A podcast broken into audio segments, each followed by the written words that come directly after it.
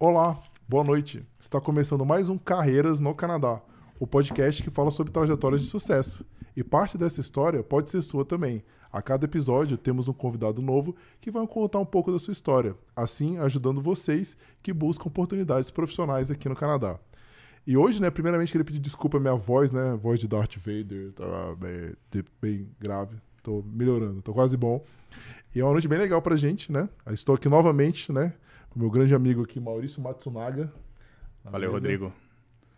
E a gente vai ter hoje aqui a Manuela. A Manuela é uma especialista em marketing né, de conteúdo, que vocês pediram bastante também. Muita gente vem pedindo pra gente. A gente tem a honra de tê-la aqui com a gente. Então é isso. Manuela, muito bem-vinda. Muito obrigado por ter aceitado o nosso convite e Obrigada. poder compartilhar um pouco da sua experiência com a gente. Obrigada pelo convite, gente. Estou super animada. Tava super ansiosa para vir aqui bater esse papo. Acho que vai ser super legal. A gente vai ter grandes conversas aqui. Vamos conseguir compartilhar bastante coisa legal. Show, legal. show de bola. Conta pra gente, hein? começa contando lá como que foi o início da sua carreira lá no Brasil, como que tudo começou. Vamos lá. Bom, no Brasil eu trabalhava com RH. Eu me formei em gestão empresarial. E aí o meu primeiro estágio foi em recursos humanos, recrutamento. Eu consegui um estágio ali no último semestre da faculdade. Consegui um estágio em uma uh, empresa de recrutamento de executivos. E aí nessa empresa eu entrei como estagiária e fiquei lá um tempo, é, fazendo bem coisa de estagiária, assim, só fazer currículo ali. Fazia, Copiando é, coisa, xerox. Pegando a coisa na impressora e tal. E Já passei coisa. por isso também, né? Todo mundo, né? Era aquela coisa. E Comprando aí, coisa pros caras que eram é, tristeza, é, aquela, cara. Aquela, aquele trabalho que ninguém quer fazer, é. é o estagiário que faz. Então, eu fiquei nessa época aí. E aí, é, na verdade, eu entrei nessa empresa no começo da faculdade, ali no segundo semestre. E aí eu fiquei dois anos nessa empresa como estagiária, ali me desenvolvendo na área de recursos humanos. E aí, quando estava para terminar o meu contrato de estágio, eles não iam me, me, efetivar. Também era uma coisa que eu não, já via que eu não queria muito ali, essa parte de recrutamento, não era uma coisa que eu amava. E eu falei, cara, eu vou atrás de outra coisa. E aí, no meu penúltimo semestre da faculdade, eu fui para uma empresa, uma startup, trabalhar como também como estagiária de recursos humanos, porque a minha ideia é, vou ir para uma empresa que eu vou ter chances de me efetivar e ficar, né? Do que ficar aqui que eles não vão me efetivar e tal, beleza, vamos para uma área de. para outra empresa trabalhar com RH também. Que é aquela coisa, o primeiro estágio que você cai é aquilo ali que você vai servir. Ainda mais eu que fiz administração. então é ali, você é o escolhido. Você, Mas você, queria isso no início ou acabou caindo, né? Cara, quando eu comecei, eu entrei na faculdade, assim, o, o, voltando um pouquinho, assim, antes de eu entrar na faculdade, eu não tinha muita perspectiva de futuro, assim, eu não sabia muito bem o que eu queria fazer, eu não tinha muito conhecimento, não tinha, não tinha meio que noção do quais eram as minhas possibilidades. Então, quando eu entrei na faculdade, eu falei, vamos ver aqui quais são as possibilidades. A administração, você vai olhar um pouquinho de cada área da empresa, então a gente vê aqui o que, que rola. Então, eu caí ali no, no, no estágio de, de recursos humanos e falei, vamos ver o que, que dá. E aí a RH também você consegue fazer várias coisas, né? Não é só recrutamento, tem várias outras coisas que dá para você fazer. Então eu falei, beleza. Tem várias gosto... interfaces com várias é, áreas também, né? Falei, então gosto de RH, gosto de trabalhar com pessoas e tal, vamos ver aqui o que, que dá pra gente fazer. E aí eu fui para essa empresa, para uma startup. Quando eu cheguei lá, eu fui contratada como RH. É, como RH não, eu fui contratada como estagiária de recursos humanos. Cheguei lá na startup, startup tinha 10 pessoas na startup. Fui lá, tal, cheguei bonitinha, né, com as minhas coisas. Ai, que legal, emprego novo. Cheguei lá, quando eu abri a porta, tinha 10 pessoas, o pessoal me recebeu, empresa pequenininha. Nossa, chegou o nosso RH. Eu, tá bom, eles, senta aí, daqui a pouco eles vão vir conversar com você e tal. Eu Era isso que eu te assim, perguntar. na minha mesinha aqui, eu fiquei meio, cara, o que, que eu tô fazendo aqui? É isso que eu ia te perguntar, porque normalmente, assim, RH não é uma das primeiras coisas que uma startup é, contrata, né? Sabia, né? Eu não sabia. Eu, eu falo para você, tem empresas que eu conheço aqui hoje, que já estão no mercado há alguns anos, que não tem RH até hoje aqui, no Canadá. É, Por isso que eu fui. É, então. Fui super pega de surpresa. Cheguei lá, tô eu lá sentadinha na minha mesa e aquela coisa de startup, um monte de gente fazendo um monte de coisa e tal, vai para um lado, vai para o outro. E a empresa tinha 10 funcionários, três eram sócios. Ou seja, já, já diminuiu o pouco de funcionário. E aí eu tô lá sentadinha e passa um dos sócios que eu tinha feito a entrevista. E ele, ah, você já tá aqui? cadê seu computador? Eu, hã? Daí o cara, não, peraí, eu vou arrumar um computador pra você, me deu um computador. Eu fiquei lá sentada na mesa e falei, cara, meu Deus, o que, que eu tô fazendo aqui? Não sabia o que eu tô fazendo aqui. Caiu de paraquedas, Daí- literalmente, né? Fiquei, me, me deram lá um chá de cadeira de uma horinha lá, depois os sócios chegaram e eles falaram, vamos lá pra nossa reunião? Eu, uhum, vamos lá pra nossa reunião. E aí eu cheguei lá na sala com eles, eram três, e aí eu sentei lá na sala e eles, olha, realmente a gente não tem RH, você é o nosso RH. É, a gente tem sete pessoas, dois são estagiários, eles não têm contrato. Falando nisso, você precisa fazer o contrato desses estagiários. E o seu também, no caso, porque a gente não tem o seu contrato. E aí tal, a gente tem várias coisas, a gente tem muitos planos para a empresa, a gente vai crescer e tal, mas a gente precisa que você estruture tudo. E eu falei, tá bom. Você falou pra eles, vocês contrataram uma estagiária. Não, eu falei ah, eu faço. Bater na postura, né? Tá tudo sob controle, eu sei o que eu tô fazendo. E aí eu saí, eu lembro que eu saí da reunião, falei, cara, ferrou. O que, que eu faço? Eu não sabia por onde começar. Eu falei, calma, primeiro eu preciso me contratar. Deixa eu ir atrás de um contrato para estagiário. E aí, nessa empresa, eu estruturei toda a área de recursos humanos. Legal. Todo, até desde contratação, a área de benefícios, eles não tinham nada de benefícios, então eu criei toda a parte de benefícios da empresa. Ah, montei todas as áreas, porque tinham sete pessoas ali, aí era meio que você faz tudo. Então eu estruturei todas as áreas, contratei todos os, os, os gestores dessas áreas. E aí eu fiquei lá durante dois anos. Quando eu saí de lá, a empresa já estava com 70 pessoas, assim. Você era, na verdade, a gerente RH ali, né? É, não, É. era muito engraçado, porque é, era eu e eu respondia para os sócios. Então, eles tinham as reuniões, né, de board e tal, vamos ver o que, que a gente vai fazer, quantas pessoas vai contratar, e entrava lá os três, entrava a Manuela atrás. 22 anos. eu ia entrevistar as pessoas, assim, eu sentava para entrevistar os gerentes, eu entrava na sala, assim, aí os caras ficavam, ah, legal, né, cadê seu chefe, sua chefe? Vão entrar e assim, não, eu que vou te contratar, eu que vou fazer a entrevista com você. E me respeita, né? Foi, foi, foi um- super desafio, eu me desenvolvi muito, assim, porque eu realmente, o que eu sabia era recrutamento, eu não sabia nada da área de RH. Você sabe ali a teoria que você aprende na faculdade, mas na prática é completamente diferente. E aí eu tive que desenvolver absolutamente tudo e foi um super desafio, assim. Amadureci muito, assim, na época. Claro, né? Eu contando agora, eu só conto agora, mas na hora ali foi um perrengue. Quando você foi, assim, desenvolver a área, você, você pesquisou? Como que você fez? Foi atrás de material, de pessoas, de profissionais da área? Eu era bem cara de pau, assim. Eu mandava mensagem para as pessoas no LinkedIn, se, tipo, tinha outra startup. Eu procurava lá o RH daquela área.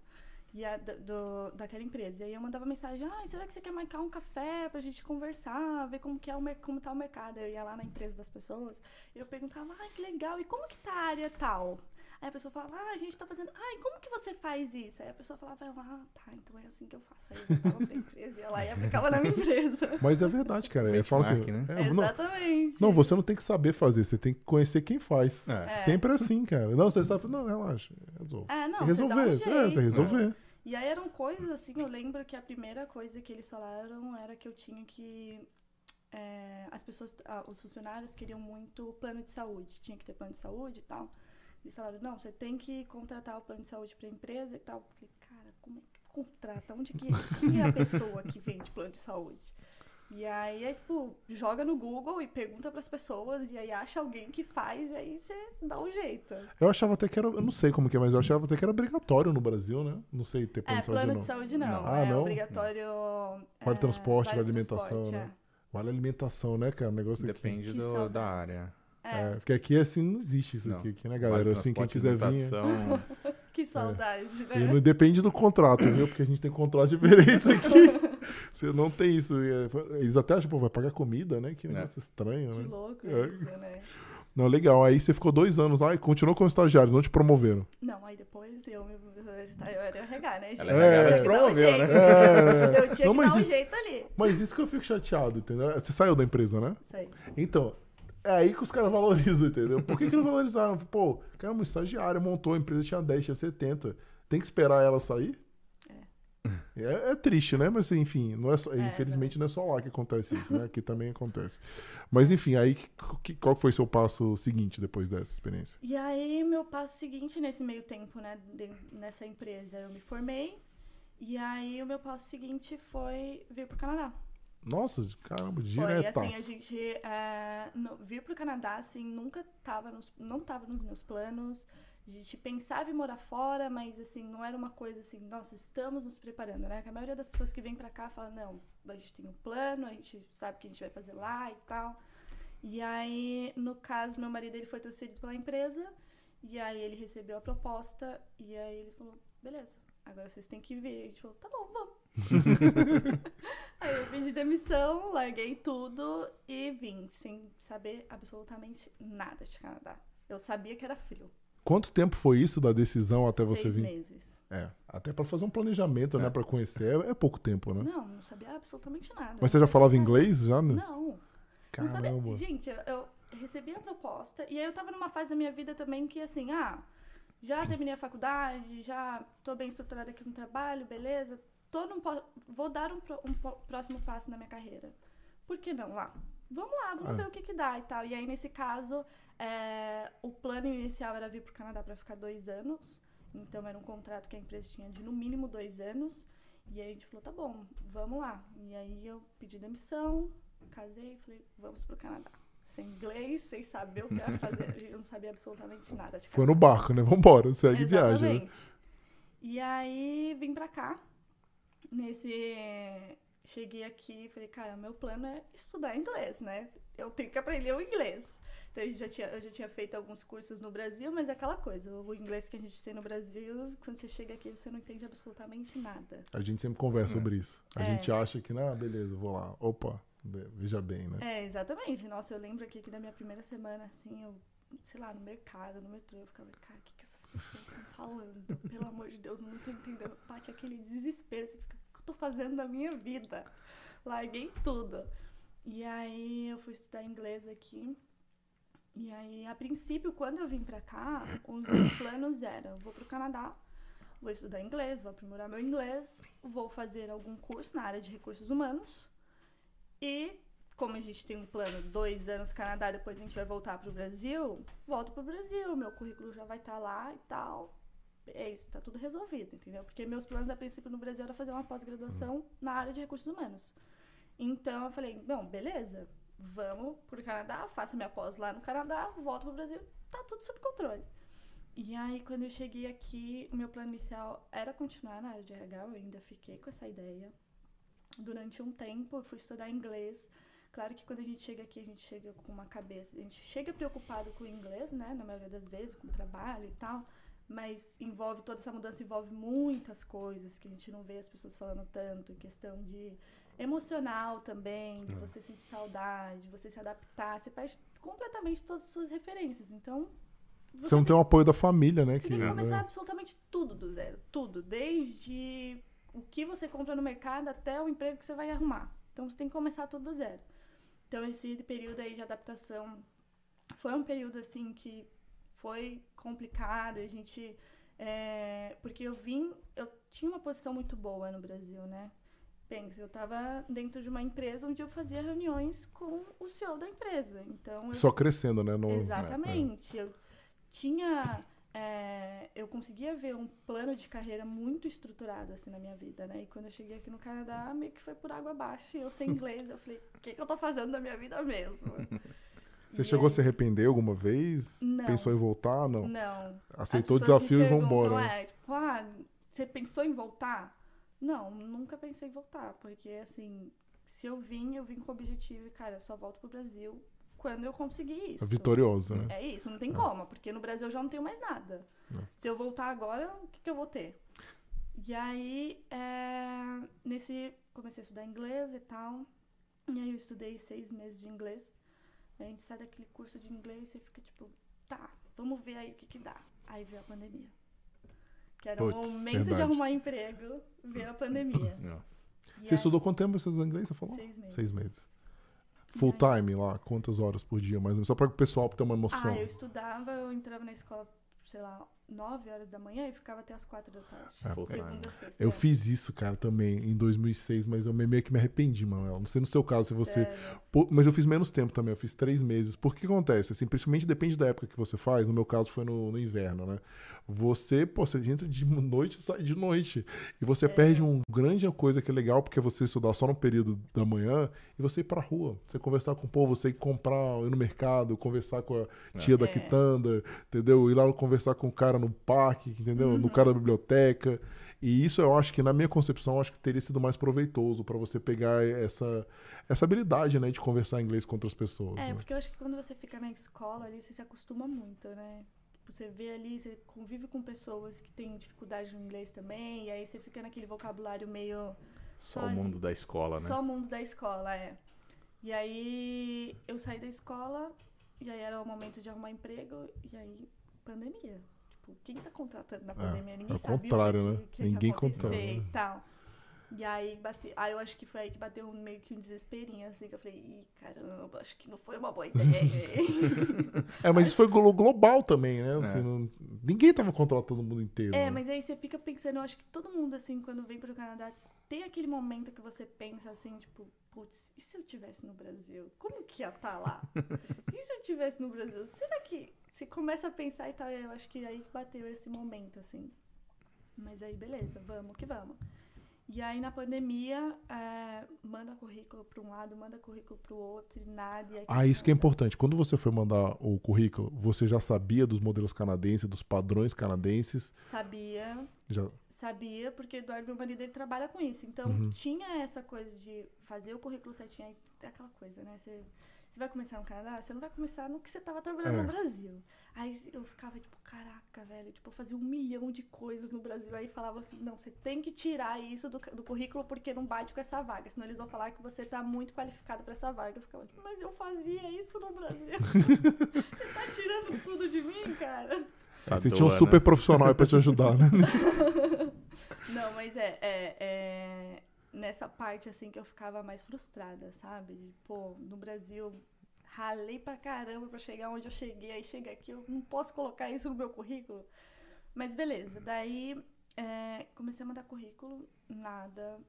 Ninguém- Mas você só mandava ou você chegava a fazer estratégia de networking também? não, Tentava... eu tava na fase só de mandar currículo. É, só da aplicação online. É, Até pegando nisso, gente, eu vou fazer o disclaimer de novo aqui.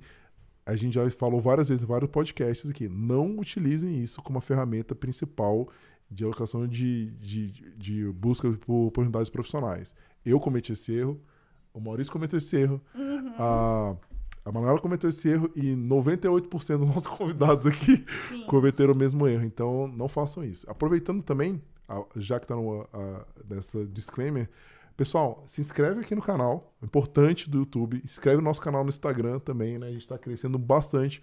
Estamos quase chegando a mil inscritos aqui no, no YouTube. Muito importante, a gente conta aí com vocês. E, principalmente, quem está chegando agora, a, a gente tem um formulário lá no Instagram, que é para as pessoas que têm interesse de vir para o Canadá preencham esse formulário. A gente está entrando em várias negociações com várias empresas e a gente vai conseguir dar um suporte melhor para vocês. Então é isso, vamos voltar para Manuela. Vamos lá. então você estava falando que, beleza, você chegou na pandemia, mandava o currículo aplicação online, que não é a melhor estratégia, e nada Façam acontecia. Exatamente, porque nada aconteceu. E aí, mas no meu caso, que bom que nada aconteceu, porque meu caminho ele foi para outro, pro- tomou outro rumo. Durante a pandemia parou tudo, fechou tudo, né? A gente não podia sair de casa e tal. Daí, na época, a gente morava num apartamento minúsculo. E eu já não tava mais estudando, meu marido tava trabalhando de casa, e eu chegou no momento ali que eu ficava, cara, o que, que eu vou fazer da minha vida? Não tem nada pra fazer, não tem. Não pode sair de casa e tal. Eu falei, vou começar a estudar. Vou começar, e tava naquela onda de pandemia, vários cursos, as pessoas fazendo muita coisa em casa. Falei, vou começar a estudar. E marketing era uma área que eu sempre gostei. Na faculdade, era uma área que eu sempre. Eu, era a área que eu mais gostava, que eu mais prestava atenção na aula, que eu amava fazer os trabalhos. Quando eu tava trabalhando com RH, eu sempre dava um jeitinho de enfiar o marketing ali no meio. então, por exemplo, quando eu trabalhava com RH, na parte de recrutamento e tal, de você é, chamar as pessoas para fazer parte dos processos seletivos e tal, eu amava fazer a parte de employer branding, que é mostrar para as pessoas o quanto a nossa empresa é boa para se trabalhar. Então, eu adorava fazer os eventos, tirar foto e postar e falar: olha, gente, a gente é muito legal, venha trabalhar. e aí, é, eu comecei a estudar marketing, comecei a fazer vários cursos, um atrás do outro. E aí, nessa de começar a estudar, eu comecei a também criar conteúdo no, no Instagram. E aí, eu comecei. A princípio, era uma coisa muito despretensiosa o que, que eu tava aprendendo aqui, eu falava, vou falar aqui pra vocês, gente. Se vocês quiserem essas dicas aí, tô aí. E aí comecei a dar as dicas para as pessoas, as pessoas começaram a gostar. Até que um dia uma moça entrou em contato comigo e falou: Ah, eu quero te contratar. Você tem um, um orçamento? Você pode me mandar um orçamento? Eu, claro que eu tenho um orçamento. você acha? Tá tudo aqui. O orçamento. Desliguei o telefone e falei, meu Deus do céu, preciso achar isso, criar esse orçamento pra ontem. Que é muito difícil você precificar, né? Quando você é. não tem Exatamente. nada, né? Sem você saber. Eu tava começando. Ah.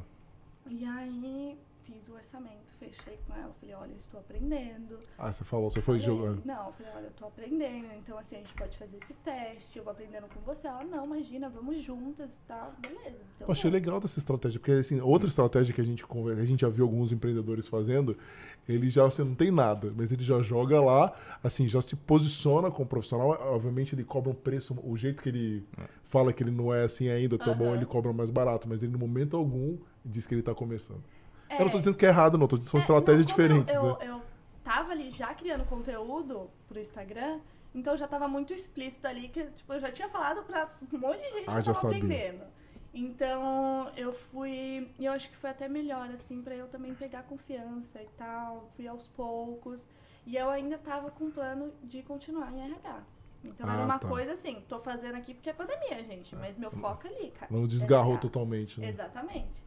E aí, nesse meio tempo, é, no meio da pandemia, no meio da pandemia não, depois, logo no comecinho ali, em maio, junho, assim, eu arrumei um emprego uh, em uma padaria aqui do Canadá e aí eu comecei a trabalhar nessa padaria. Com marketing? Não, eu entrei fazendo marketing, mas aí depois eu comecei a trabalhar lá como funcionária mesmo e tal, no atendimento e tal. E aí passou um tempo, eu fiquei só no atendimento e aí eu fazia o mar... continuei fazendo marketing meio ali, dando as dicas, trazendo conteúdo no Instagram e tal, ajudando as pessoas nas redes sociais, mas nada muito estruturado, porque agora nesse caso eu estava com um emprego fixo, né, que era esse nessa padaria, e eu tava ali criando conteúdo e tal, vamos ver o que vai dar. E aí eu fui criando conteúdo, fui trabalhando na padaria, fui criando conteúdo, e veio a pandemia, a pandemia continuou e tal. E aí é, chegou um momento que eu estava trabalhando sete dias na semana, porque o dia que eu estava de folga na padaria, eu estava trabalhando com marketing. Ah, para outras empresas também? É, Se dando você... consultoria. Ah, legal. Comecei a dar consultoria. Então, aquela consultoria lá no começo, que a, a moça me contratou e tal, eu fui desenvolvendo ela. Então, conforme eu ia conversando com as pessoas, eu fui entendendo quais eram as necessidades das pessoas, eu fui criando o meu serviço. E aí é, chegou um momento que eu tava na padaria e tava dando consultorias para fora também. E aí eu trabalhava sete dias da semana, porque era o dia que eu estava de folga na padaria, eu estava enchia minha agenda e dava consultorias para várias empresas. E aí eu fiquei nessa um ano e meio. E aí nessa do sair da padaria, aí eu decidi, falei, cara, é a hora, entendeu? Ou eu foco em marketing ou eu vou para RH e tal. Nesse meio tempo eu falei, tem muito potencial aqui, eu realmente amo, amo, amo, amo. Eu passo horas estudando, passo horas trabalhando e eu nem sinto, eu só vou. E aí eu falei, cara, que, que é RH o quê? Eu vou focar em marketing, já era, acabou a hype está muito alta ainda, é. né? Tem muita gente que precisa, né? A exposição hoje que as redes sociais trazem é Exatamente. absurda, né? E ali naquele meio da pandemia, né, com o tanto de empresas que começaram a investir em marketing, começaram a entender qual é a real necessidade ali, cara, você precisa do marketing para atrair novas pessoas, tava tendo um, um, uma busca muito grande. E aí foi aí que eu bati o martelo, falei, não, não vou mais trabalhar com RH, vou sair desse emprego e vou trabalhar por conta. E aí eu me planejei, claro, não foi de uma noite para outra que eu virei tipo, tchau, não preciso mais disso, não. Eu me planejei é, financeiramente para eu sei que isso aqui tá dando certo, mas será que isso aqui vai dar certo full time? Eu posso trabalhar somente com isso? Então, eu me planejei financeiramente E aí eu decidi pedir demissão e trabalhar só com isso. Entendi. Em julho do ano passado. Entendi. Você tem clientes tanto aqui no Canadá? Fala um pouquinho dos seus clientes que É. você conseguiu. Hoje, meus clientes, eles são brasileiros que empreendem tanto aqui no Canadá quanto no Brasil. Então, eu tenho ali de micro a médio empreendedores ali. Então, tem gente que está bem no comecinho, tem gente que já tem uma, uma empresa estruturada, mas essa área de comunicação ainda não foi muito pensada e tal. Então, todos brasileiros. E aí, tem bastante que estão aqui no Canadá, e essas pessoas que começaram aí cara, começou ali vender para amiga, ah, tô fazendo uma renda extra e viu que a empresa está crescendo e aí agora ela está conseguindo ver a possibilidade de atrair um outro público, né? Tanto os brasileiros quanto os canadenses também.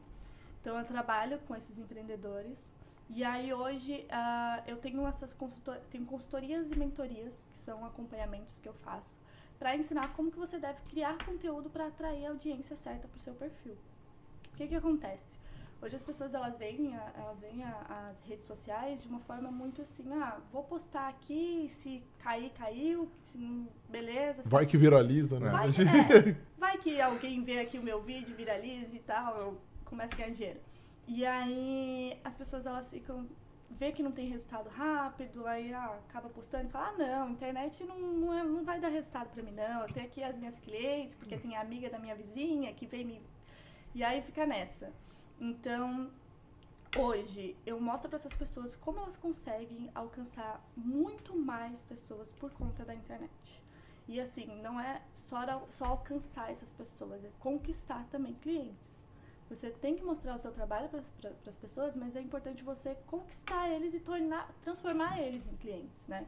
Que isso é uma coisa que quando você não cria conteúdo de forma estratégica, as pessoas elas simplesmente vê ali aquela sua foto que você postou e passa batido. Por quê? Porque tem você e outras mil fazendo a mesma coisa.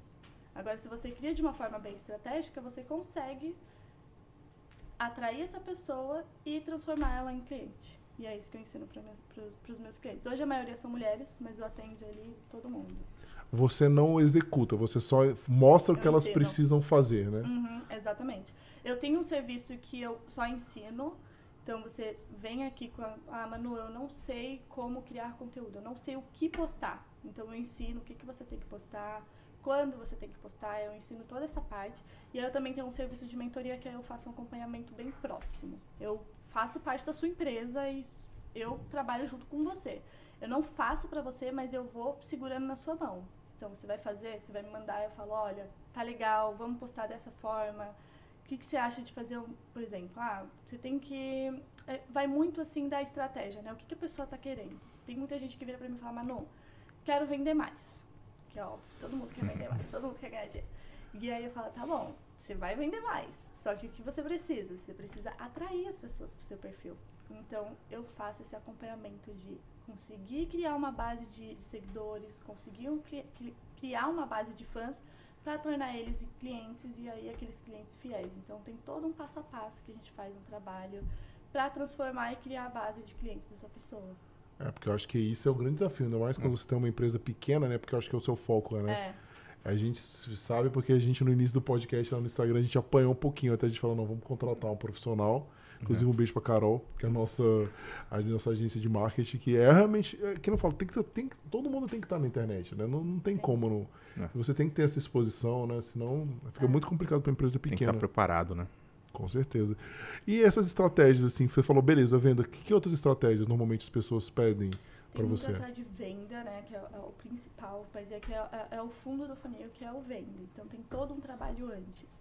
Tem a, a estratégia para você conectar com, se conectar com as pessoas e criar uma, uma base de fãs no qual as pessoas elas vão conseguir olhar para você e falar, cara, eu confio em você, eu, fa- eu deixo você fazer qualquer coisa. Faz Uhum. aí, eu confio no seu trabalho, você é boa, pode fazer qualquer coisa. Uhum. Nesse caso, a gente traça uma estratégia para as pessoas para criar uma conexão com os seguidores, as pessoas se identificarem, porque hoje se você virar assim, as pessoas elas virarem para mim e falar: "Manu, eu não consigo vender, não consigo que as pessoas engajem no meu perfil".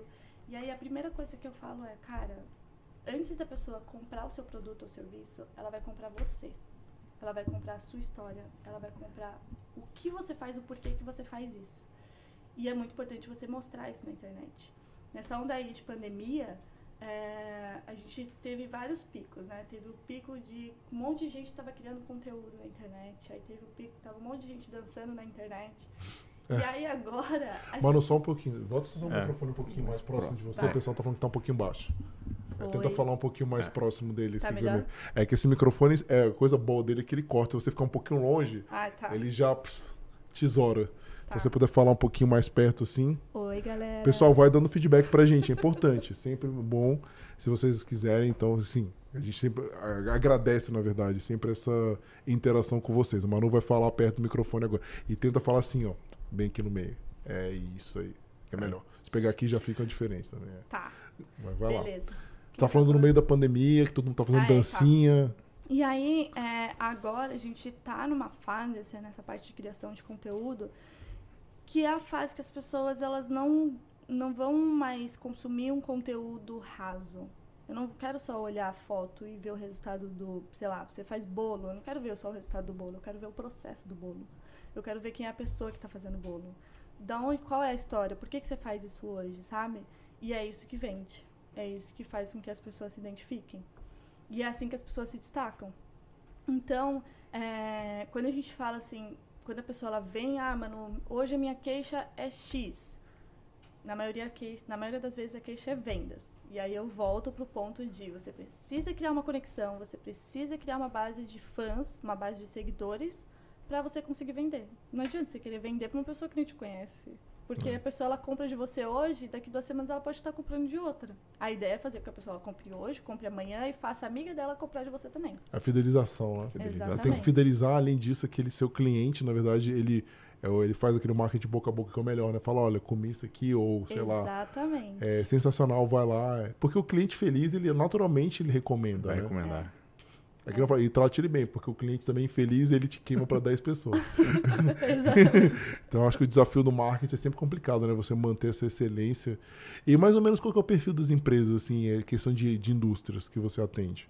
Cara, tem de tudo, de tudo. Tem muita gente da área da beleza. Então, tem maquiadores, tem manicure, cabeleireiro, tem muito dessa área da beleza, que eu acho que aqui no Canadá tem bastante disso, né? Mas eu atendo, eu tenho, eu trabalho com estilistas, eu trabalho com corretor de imóvel, cara, tem de tudo. Caramba, e É. o foco é sempre no Instagram ou tem outras plataformas que você utiliza também? A maioria foca no Instagram, porque eu acho que é uma plataforma que você consegue ter uma comunicação muito mais próxima com o público. Tem muita gente, e às vezes as pessoas elas me perguntam: ah, vale a pena eu ir pro TikTok? Eu ia te fazer essa pergunta É. agora. Porque hoje o TikTok, querendo ou não, hoje. Mudou o tá perfil, né? vendo- Não é mais é, aquela dancinha lá. A gente vê que tá dominando muita coisa, né? Mas eu acredito que eu vejo ainda que as pessoas elas ainda têm um, um meio que um preconceito, tipo, não, o TikTok ali é mais pra adolescente, você vai entrar lá, vai ter um monte de gente dançando. E aí, o que eu sempre falo para os meus clientes é: só vale a pena ir pro TikTok se o seu público já estiver lá. Seu público tá lá. Tem muita gente, e aí depende. Por exemplo, eu trabalho com, com uma estilista que o público dela não tá no, no, no TikTok. Então, não adianta você gastar o seu tempo criando conteúdo ali, sendo que você pode colocar o seu foco 100% aqui no Instagram, porque o seu público está aqui. E o aí Facebook? O Facebook, é, a gente Ah, sempre tem essa gente, o discussão, né? Facebook- Morreu mesmo, não morreu? Morreu.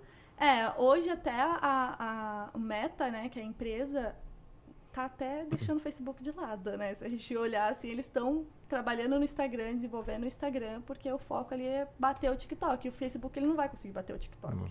O que eu vejo, assim, os grupos funcionam bem ainda. Pode ser minha impressão enviesada da minha bolha, né? Que a gente sempre fala isso.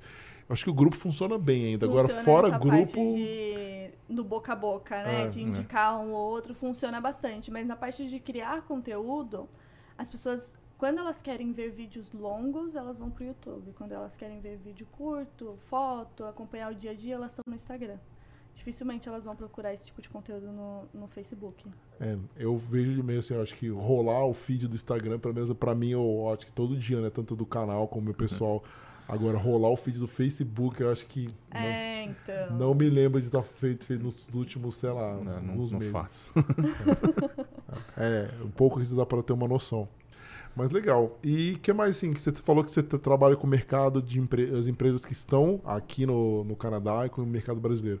Qual é a maior diferença, assim, do, do, do dos seus clientes lá? Cara, o, o- o- a maioria das pessoas que eu trabalho aqui no Canadá ainda estão trabalhando com focando em público brasileiro, mas eu tenho alguns clientes que já estão focando no público canadense. E aí isso é uma coisa muito importante quando a gente vai pensar na estratégia de marketing é entender qual é a comunicação que a gente vai passar. A gente não pode é, o canadense ele é mais polite, né? Você tem que ir ali pelas beiradas e tal. Então, o brasileiro, você manda na lata, ele já, beleza, saquei e tal, é isso. Não, no canadense você tem que ir mais devagar, né? Tem que entender o que, que ele tá querendo. E, bra- e o canadense também é muito assim, eu quero, eu compro e é isso, tá, beleza. Eu quero, você faz esse serviço, então vem aqui que eu vou te contratar e é isso. No brasileiro, brasileiro não, você tem que ir lá, olha, eu faço, eu sou muito boa, meu serviço é muito bom, de qualidade e tal, você tem que... E então, eu acho que essa é a maior diferença, assim, eu acho que por isso que a maioria dos meus clientes ainda estão bem devagar, assim, para invadir o público, entrar no público canadense. Porque eles sentem essa dificuldade, o público canadense é mais fechado, tanto para contratar pessoas para a empresa, até para contratar serviços. O público canadense ele só vai contratar se ele conhecer alguém que já te contratou. Que ele já fechou. Já, Ele não pode já ser cobaia. Exatamente. Mas Ele eu percebo muito- cobaia. O canadense, esse negócio do boca a boca é muito É forte, muito né? forte. É muito forte. Até isso a gente vê esse reflexo disso no mercado de trabalho, né? Porque por isso que o Exatamente. network é tão forte. Ah, não, então é alguém que você conhece, que você tá trazendo Um pra cá. referral, né? É, é referral. Entendeu? Se você não conhece, quem é esse cara? De onde que ele surgiu? Exatamente. Entendeu? Eu acho que acaba refletindo, mas esses perfis que você faz, assim, a maioria no Instagram, tem pra focando no público canadense, você faz eles em inglês também? Aham, é inglês. É, tudo em inglês, e aí essa é a maior dúvida, né? Eu já recebi questionamento de, ah, eu não sei se eu falo em inglês ou em português. E aí eu sempre falo, qual que é o seu foco? Você quer trabalhar o público canadense? Então você vai ter que falar só inglês. Por quê? Porque o brasileiro que está aqui no Canadá hoje, é muito mais fácil o brasileiro saber o inglês para te entender do que o canadense Ah. querer se esforçar para entender o português. Então é tudo inglês. Isso é uma coisa bem legal que você falou, porque parte da definição de público-alvo, né? Público. É. Porque, assim, pra gente, até a gente discutiu, né? A gente vai fazer não sei o quê, mas, cara, nosso público é brasileiro. A gente faz pra comunidade brasileira, é claro. A gente, tipo assim, pode até vir fazer aqui alguma coisa em inglês ou não, É. pra galera até ver, até foram as ideias que a gente discutiu aqui, ah, vou fazer em inglês pra galera ver como que é o inglês de vocês e tal, não sei o quê. Ok, pode, podemos fazer. Mas, assim, e- a gente talvez faça pra um público que ninguém vai ver, né? Então, É, é, e aí, é, nessa questão de público-alvo é uma coisa muito importante, porque isso define toda a estratégia do marketing da empresa. Então, define a forma como você vai se comunicar, a forma como você vai postar um vídeo, o tipo de foto que você vai postar. Porque é aquela coisa, uma, uma mulher de 50 anos consome um conteúdo, uma mulher de 20 anos consome um outro formato de conteúdo. Então, é muito importante você entender quem é o público que você quer atingir e que- como que essas pessoas se comunicam. Porque Uhum. aí você consegue criar o conteúdo bem direcionado. É, e Legal. fala um pouquinho do, do poder do Reels. Eu falo que eu acho que uh, pelo, pelo que eu, pouco que eu sei, né, que a gente ainda é nossa, não é nossa praia, né, Maurício? O Reels foi criado para tentar pegar o TikTok, né? Fala É. um pouquinho do Reels e como assim, as empresas podem utilizar os Reels como uma forma de aumentar o engajamento, Uhum. vendas, enfim. A, a principal estratégia do Reels, quando você usa ele, é para aumentar a sua audiência.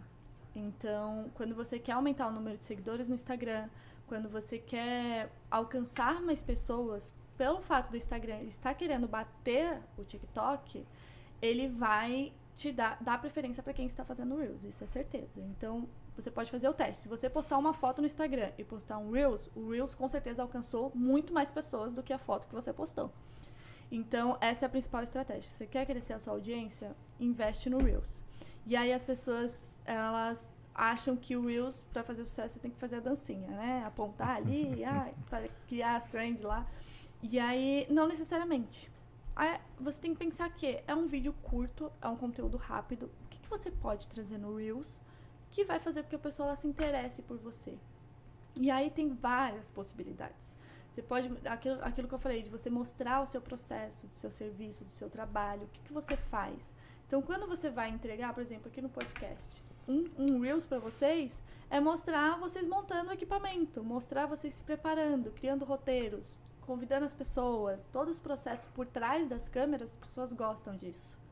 Então essa é a ideia. Vamos não- anotando aí, Maurício. Você não precisa fazer dancinha. Você tem várias ah, formas. que bom, porque não ia dar muito certo. É.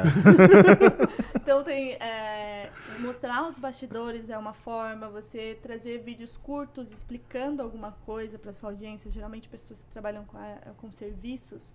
é, surgem muitas dúvidas com relação ao serviço e tal. Você pode tirar essas dúvidas das pessoas por vídeos curtos ali. Coloca um vídeo de 30 segundos no Reels, joga lá e aí deixa o Instagram fazer a parte dele, entendeu? Ele vai lançar o vídeo para você. Essa é a ideia.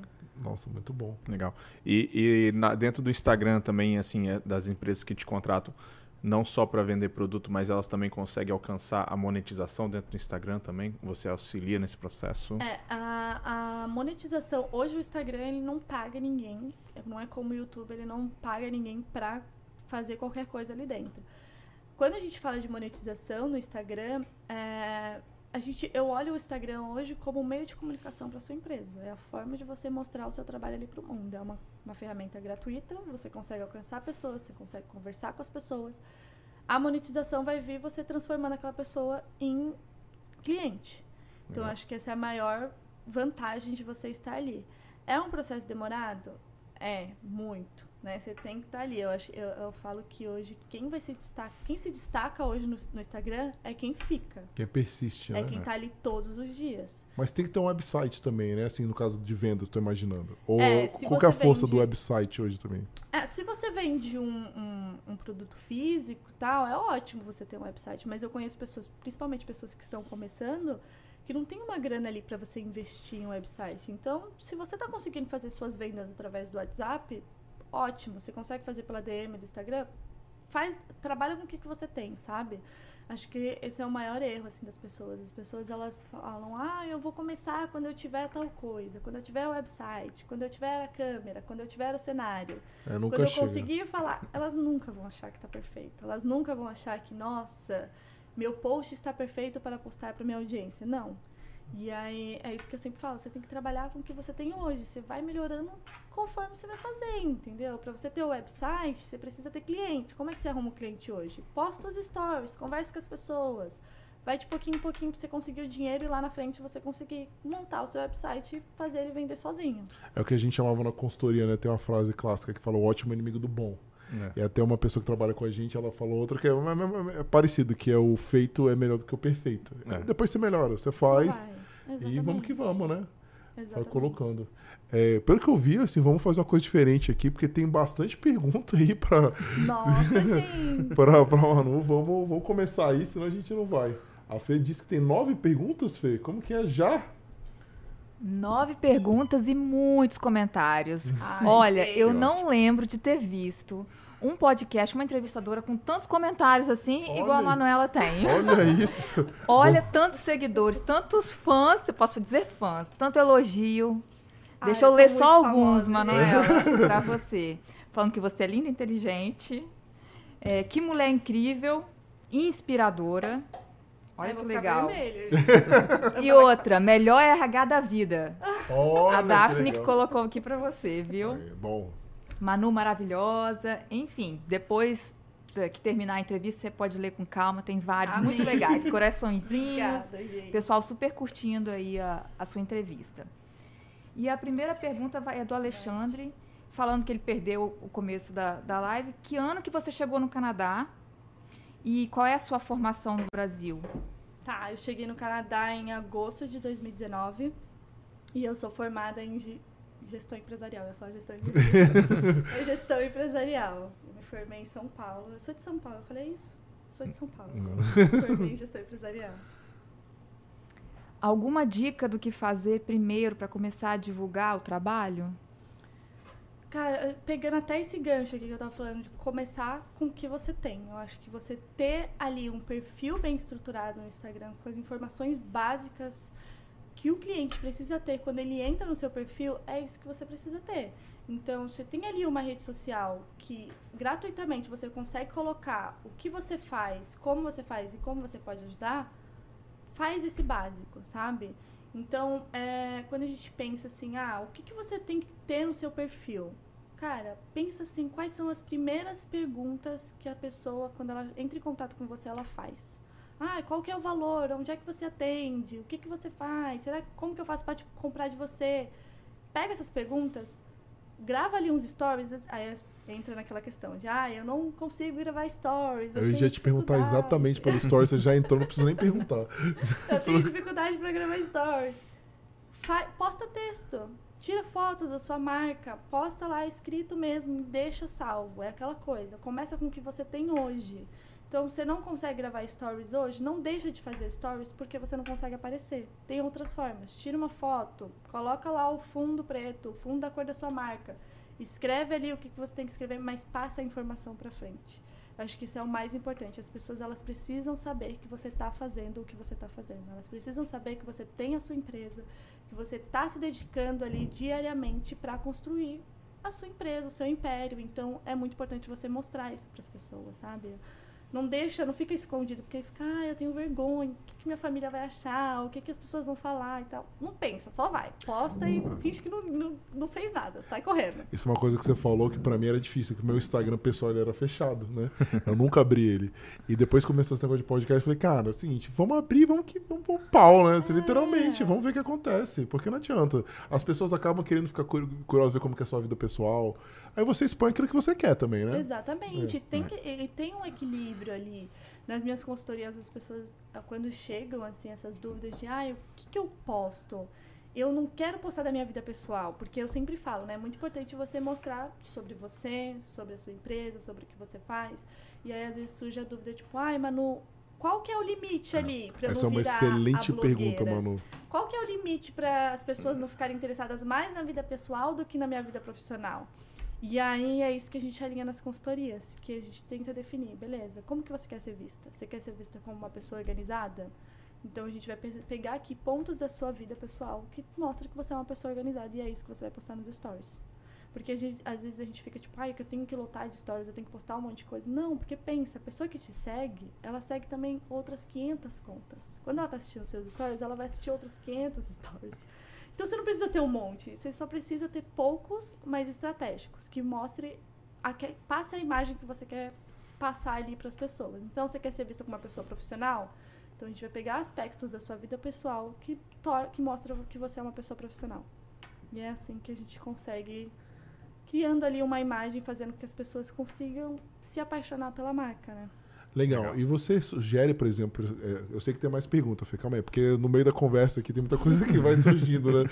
É sobre as lives. E como que essas empresas podem utilizar das lives para angariar também clientes? Eu não sei se também utiliza essa estratégia. Como que Sim. funciona? É, aí depende muito, a gente tem que pensar qual que é o objetivo da empresa, o que, que ela quer fazer. Geralmente, para empresa de uh, que vende produtos físicos, sei lá, eu sou uma empresa que eu vendo caneca. Que tipo de live que eu posso fazer? Posso fazer uma live quando eu for lançar uma, uma coleção nova de canecas. E aí eu mostro lá para os meus seguidores, gente, vou mostrar para vocês aqui os novos produtos. Se eu sou uma pessoa que vende bolos, eu posso fazer uma live para mostrar para as pessoas, contar para as pessoas qual vai ser o cardápio, como que eu me preparei para esse cardápio, que, que eu tô me preparando? Como que vai ser essa jornada, sei lá, Páscoa? Eu faço ovo de Páscoa. Posso fazer uma live e falar, gente, ó, está aberta aqui a minha agenda para vocês fazerem aqui a, as encomendas para ovo de Páscoa.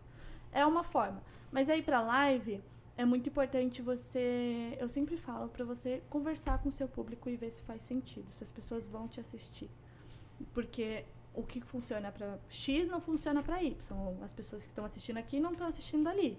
Então é muito importante per perguntar. Só posta lá no, é. nos stories. Gente, hum. vocês assistiriam uma live? Não? Beleza, tá tudo bem. É. Eu fiz exatamente o que você falou no podcast. A gente colocou, vamos fazer uma enquete. Vocês preferem o, o podcast no Instagram no, no YouTube, né? A maioria prefere no YouTube porque o formato é diferente, né? Uhum. Até a gente começou né, a fazer junto nos dois, só que por causa do formato não fica legal, né? É. A gente é. transmitiu porque uma coisa horizontal, aí pro Instagram as câmeras não ficavam posicionadas, a gente tinha que fazer um exclusivo pro Instagram, pro Instagram. Então, Instagram. então eu acho que é, é tentativa e erro também, né, Manu? Exatamente. É o que você falou, você tenta Exatamente. ver. Preferência do público também, né? é. né? Exatamente. E você só vai saber o que funciona para você quando você fizer, porque é, eu acho que isso é um, um grande erro também.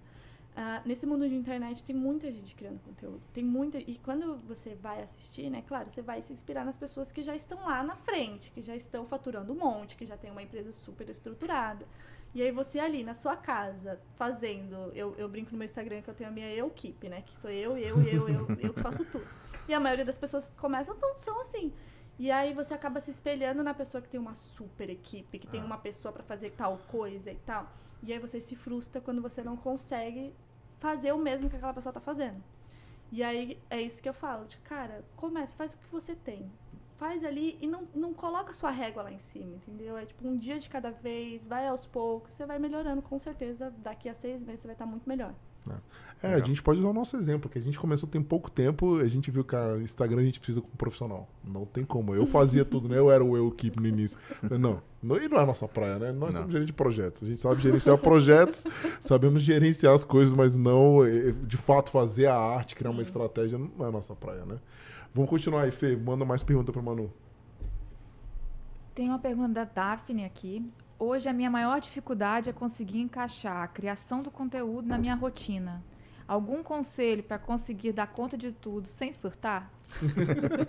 Sem surtar é bom. Sem Sem surtar surtar, é importante. tá. Essa parte de soltar, a gente vai ter que trabalhar com calma. Inclusive, aproveitando o negócio de surtar, teremos uma psico- psicoterapeuta aqui em setembro. É, a nossa agenda, graças a Deus, está bem cheia. É, mas em setembro teremos a psicoterapeuta que veio aqui, é, veio para o Canadá exercer a profissão. Enfim, vai lá, Manu, desculpa, pode me mandar ver. Boa. É, eu acho que o principal é, geralmente é aquilo que a gente estava falando. Tem a eu-keep, né? Você, você faz um milhão de coisas. Na maioria das pessoas que estão aqui no Canadá tem muita coisa para fazer, porque além de olhar para a empresa, você tem sua família, você tem um emprego fora, você tem que cuidar da casa, você tem que cuidar, tem muita coisa para você olhar. E aí, e aí as pessoas acabam deixando o marketing de lado. As pessoas param, não fazem, não dão muita importância para o Instagram para qualquer rede social por achar que, ah, depois eu faço, eu não consigo fazer. Eu acho que a minha a principal estratégia que você deve seguir é, cara, não muda a sua rotina para criar conteúdo. Você não, não fica pensando que, ah, eu preciso ter um dia para parar e tirar foto. Eu preciso ter um dia para gravar um vídeo, para gravar stories. Não. Tenta encaixar a criação de conteúdo dentro da sua rotina. No sentido de olhar para sua rotina hoje, conseguir olhar e falar, cara, o que, que da minha rotina hoje eu posso gravar um stories? Eu posso compartilhar com a minha audiência. Então vamos supor, se eu vou, tenho aqui a minha fábrica de canecas. O que, que hoje dentro da minha fábrica de canecas eu posso compartilhar com a minha audiência? Ah, quando eu estou estampando as canecas, tem um processo lá que eu faço todo ali, monto um monte de coisa para estampar a caneca. Eu vou mostrar isso para minha audiência. E é isso, porque as pessoas elas vão se identificar. Isso é muito bom, porque as pessoas elas passam a dar muito mais valor pro seu trabalho, principalmente se você está começando. Se você vira para mim e fala assim, olha, eu vou, eu faço bolos, mas eu não tenho muita, não tenho como fazer muitos bolos porque minha cozinha é pequena, eu faço em casa e tal. As pessoas, se você traz essa informação, só tipo, gente, não faço bolos, não estou aceitando encomendas. As pessoas vão olhar e falar, caraca, velho, não quer trabalhar? Tipo, tô querendo comprar, você não quer que eu compre de você? Agora, se eu viro e falo, olha, eu faço bolos, mas, gente, eu tenho duas filhas, tenho um marido, eu tenho um trabalho fora, minha cozinha é pequena, eu não tenho tempo. Se eu pego muitos bolos, eu sou sozinha, eu não consigo, tipo, enrolar 300 brigadeiros, fazer três bolos no final de semana, só consigo fazer um bolo. As pessoas vão olhar e falar, caraca, é verdade, né? Tipo, então, se ela cobra caro, olha o trabalho que ela tem. Se ela cobra caro, olha os produtos que ela usa. Ela traz produtos importantes, ela traz produtos do Brasil, ela, meu, puxa da, da China os produtos lá para trazer aqui para mim. Então, se ela cobra esse valor, se ela não tem agenda o suficiente, é porque alguma coisa tem. Se você mostra isso para as pessoas, as pessoas com certeza vão criar uma identificação com você muito grande, muito É. grande. É muito legal você ter falado isso, que algumas pessoas têm contactado a gente, né? Ah, eu não quero ser assessorado por vocês, né? Nós não somos assessores. Nós, infelizmente, adoraríamos poder ajudar assim, com mais, mais proximidade, mas infelizmente a gente não tem esse tempo, né? E não é nosso objetivo também. A gente tenta ajudar dessa forma, trazendo convidados aqui, dando dicas né, para o pessoal. É, até falando nisso, assim, acho que é importante deixar aí pro, pro pessoal que tá, tá escutando a gente, preencha a nossa lista, né, nossa, nosso formulário de inscrição que está lá no, no link do Instagram, no nosso Linktree, que é justamente para isso, né? Então a gente está trabalhando aí com várias parcerias, né, para poder trazer, oferecer esses produtos para vocês, essa, esse- o que vocês necessitam, né? Então, a ideia é cada vez mais a gente estar tá mais próximo de vocês, entender o que vocês precisam e fechando essas parcerias e entregando para vocês coisas de, de, de, qualidade, né? Não só o conteúdo aqui no YouTube, mas também depois divulgando produtos e coisas para vocês aí. É. E aproveitando o pessoal que está conhecendo a gente aqui através da Manu, obrigado pela audiência. E por favor, indiquem para seus amigos. Nós estamos quase chegando aos mil seguidores aqui depois de quatro meses de podcast, então a gente precisa muito chegar nos mil seguidores. Ajudem a gente, vamos lançar uma campanha aí, né? Carreiras Canadá, é. mil seguidores, um K, pra gente conseguir aí esse número sonhado, né? De pouco tempo, né? Vamos lá, Fê, vamos lá, vamos voltar para as perguntas para Manu.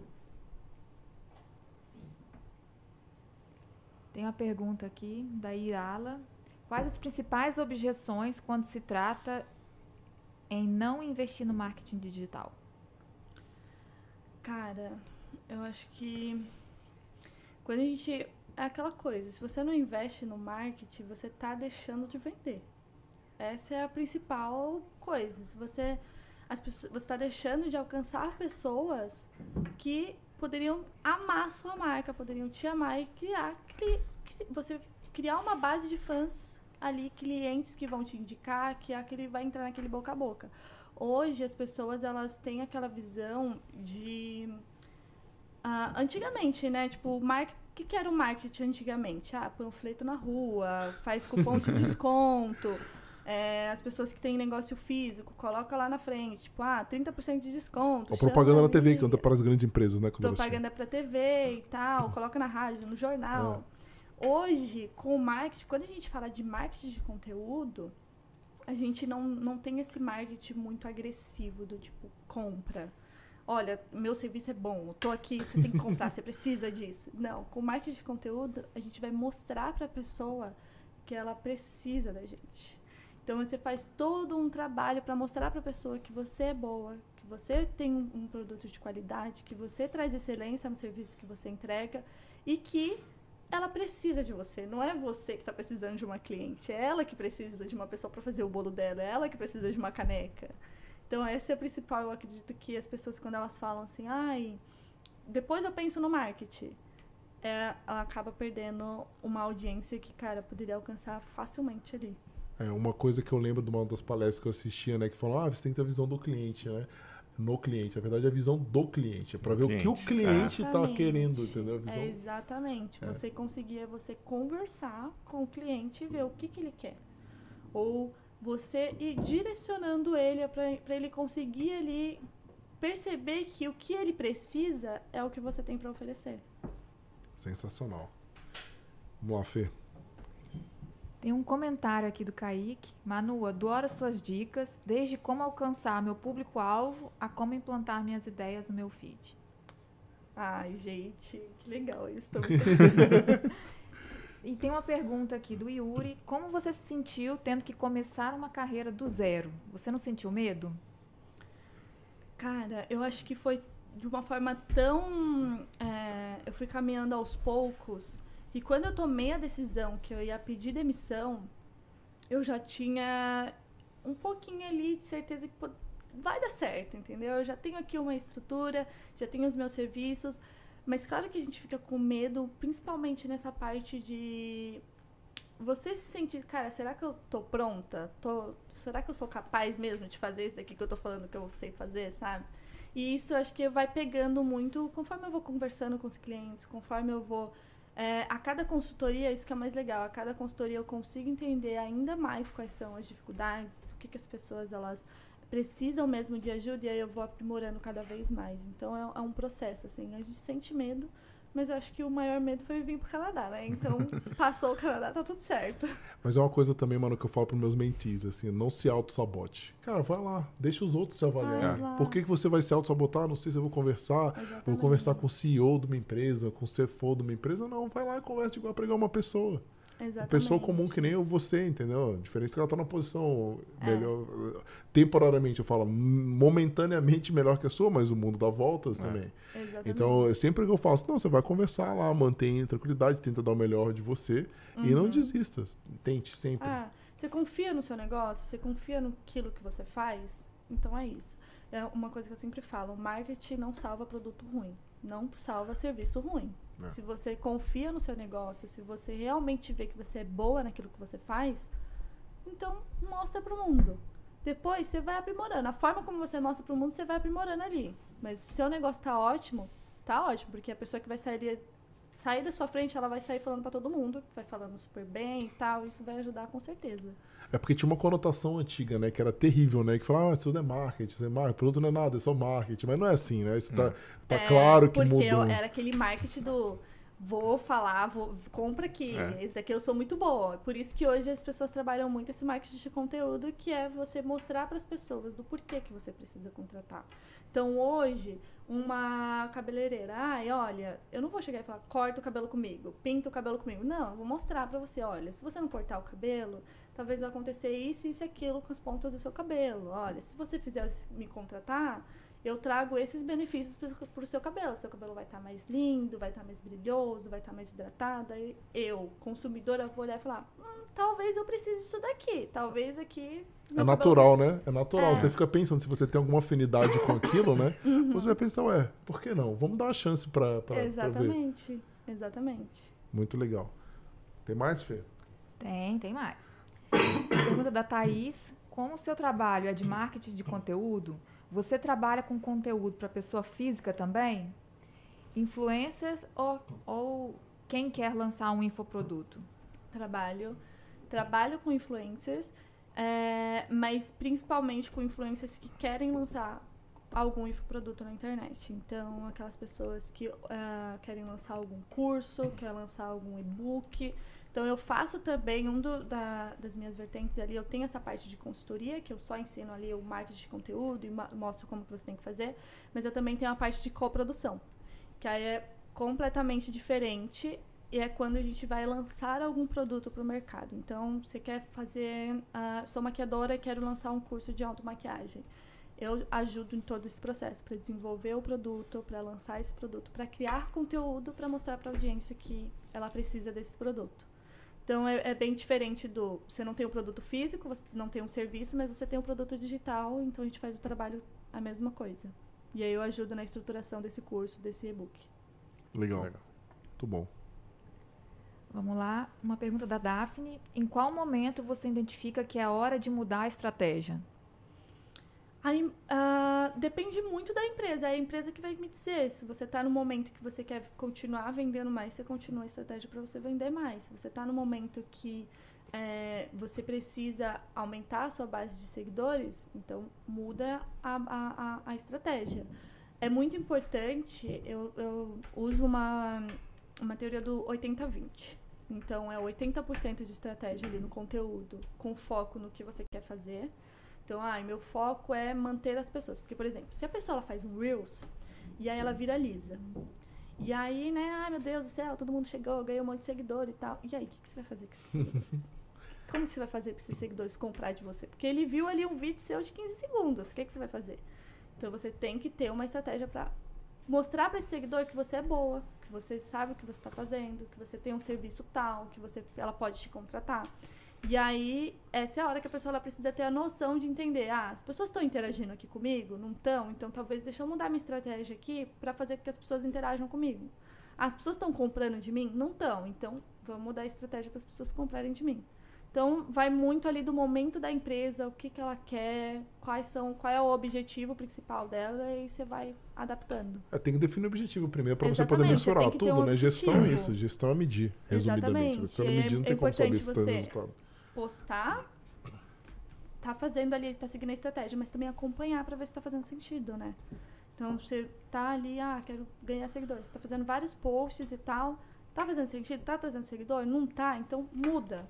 Não fica esperando, muda logo, porque a internet, meu, vai É mudando rápido. o tempo todo. Então É. você tem que. Não te- testou, não deu certo? Faz de novo. É. Isso é uma coisa que eu puxei da startup. Lá eles faziam muito disso. tipo, ah, vamos fazer o teste aqui, teste AB. Deu certo, deu próximo. Não, isso que a gente É. conversa sempre aqui no podcast, que a gente fala, a internet é pra ontem, não tem essa. A gente testou, até que a gente começou a segunda temporada, né? A gente posicionou a câmera de um jeito, não sei o que, não deu certo, vamos pra outro, não sei o que, mudou, posicionou a luz. É isso, tem que tentativa É. e erro e rápido, né? Não pode demorar muito não, senão Exatamente. Não camarão pode que dorme a time. onda leva. Exatamente. Vamos lá, Fê. Pergunta do Tiago. Como aumentar o número de seguidores da minha empresa. Isso necessariamente significa mais vendas para mim?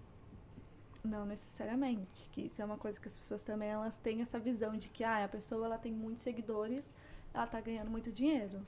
E não. Seguidor até compra, né? Vamos É. falar a verdade aqui. né? Até Exatamente. Às vezes compra. você chega lá e a pessoa tem um monte de seguidor e aí ela não, não, não, não tá vendendo nada. E aí tem essa estratégia. Geralmente, quando você ganha muitos seguidores, que é aquela coisa, para você ganhar seguidores, é, tem várias coisas que dá para você fazer.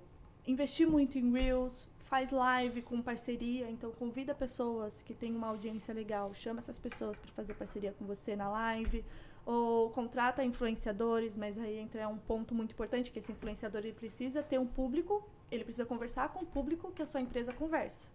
Não adianta você virar e falar, ah, eu vou contratar um influenciador que tem 100 mil seguidores. Aí chega lá, é um público completamente diferente que você nem... As pessoas não vão comprar de você. É. Daí não Então não tem nada a ver. É tipo a gente chamar, sei lá, não sei, não vou falar nada, porque eu excluindo nossas possibilidades, mas enfim, continua, continua. E aí, é, depois que você ganha seguidores, você precisa fazer um trabalho de manter essas pessoas, né? Que é um trabalho de conversão. E aí, para você fazer isso, tem várias possibilidades. E uma delas é você trabalhar muito ah, o storytelling, você trazer bastante a sua história, você trazer muito dos seus bastidores, o que, que você faz, por que, que seu trabalho é bom. É, a gente fala, durante a minha consultoria, tem um negócio chamado Golden Circle É. que é o porquê, o que, o porquê e como. E aí é aquela coisa, você tem que ter o seu propósito, né? Que, por que, que você faz o que você faz hoje? Mesmo que você vire e fale assim, mano, eu faço o que eu faço hoje porque eu preciso de dinheiro. Tá, mas por que, que você precisa de dinheiro? Qual que é o seu propósito por trás dessa empresa? Então, você mostrar isso para a audiência vai fazer com que as pessoas elas criem uma conexão com você. E aí aquela coisa. Se eu tenho aqui uma empresa que tem um, um propósito que eu admiro, que eu, cara, gostei da sua história, gostei de você, eu vou preferir comprar de você do que daquela empresa que eu nunca ouvi falar, que eu não sei quem é a pessoa que está por trás, eu não sei nada. Então é muito importante nessa parte quando você recebe esses seguidores, você se aproximar deles e mostrar quem é você, se apresentar, mostrar os bastidores da sua empresa, mostrar o que você faz e por que, que você é bom. Que as pessoas vão comprar com certeza.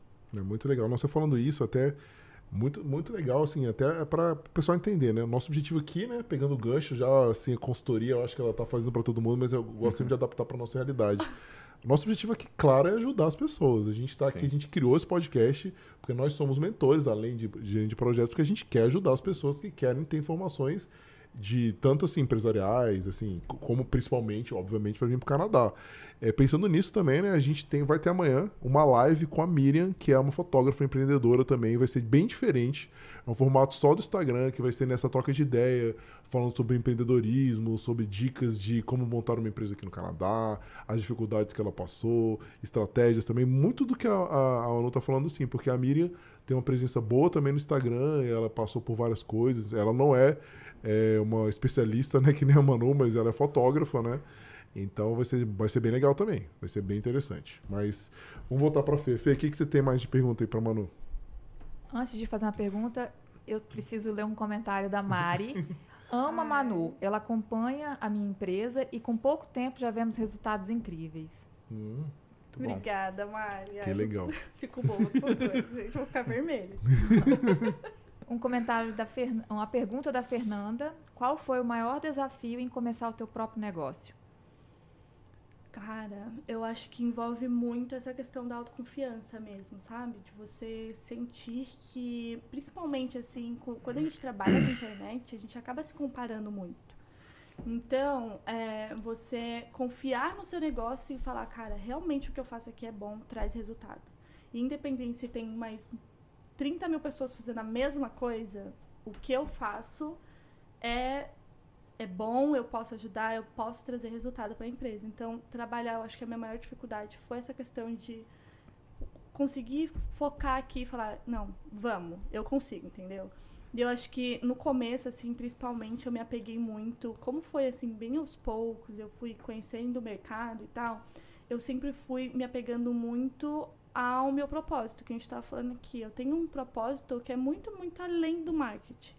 Quando, voltando um pouquinho ali, antes de eu me formar, antes de entrar na faculdade, eu era uma pessoa que eu não tinha muita. Eu achava também que eu não sabia fazer as coisas, que não, não, não era.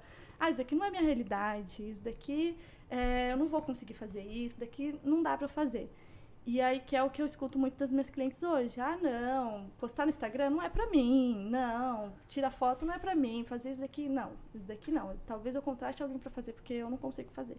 E eu tinha muito essa visão de, pra vida mesmo, assim, eu não, é, antes de entrar na faculdade, eu não sabia o que eu ia fazer da minha vida. Terminei o ensino médio, e falei, cara, e aí, agora? O que, que eu faço? Pra que área que eu vou? O que, que eu gosto de fazer? Eu não sei. Não sabe, não entendi essa questão de faculdade, de vestibular, completamente perdida. E aí eu fui aprendendo no caminho.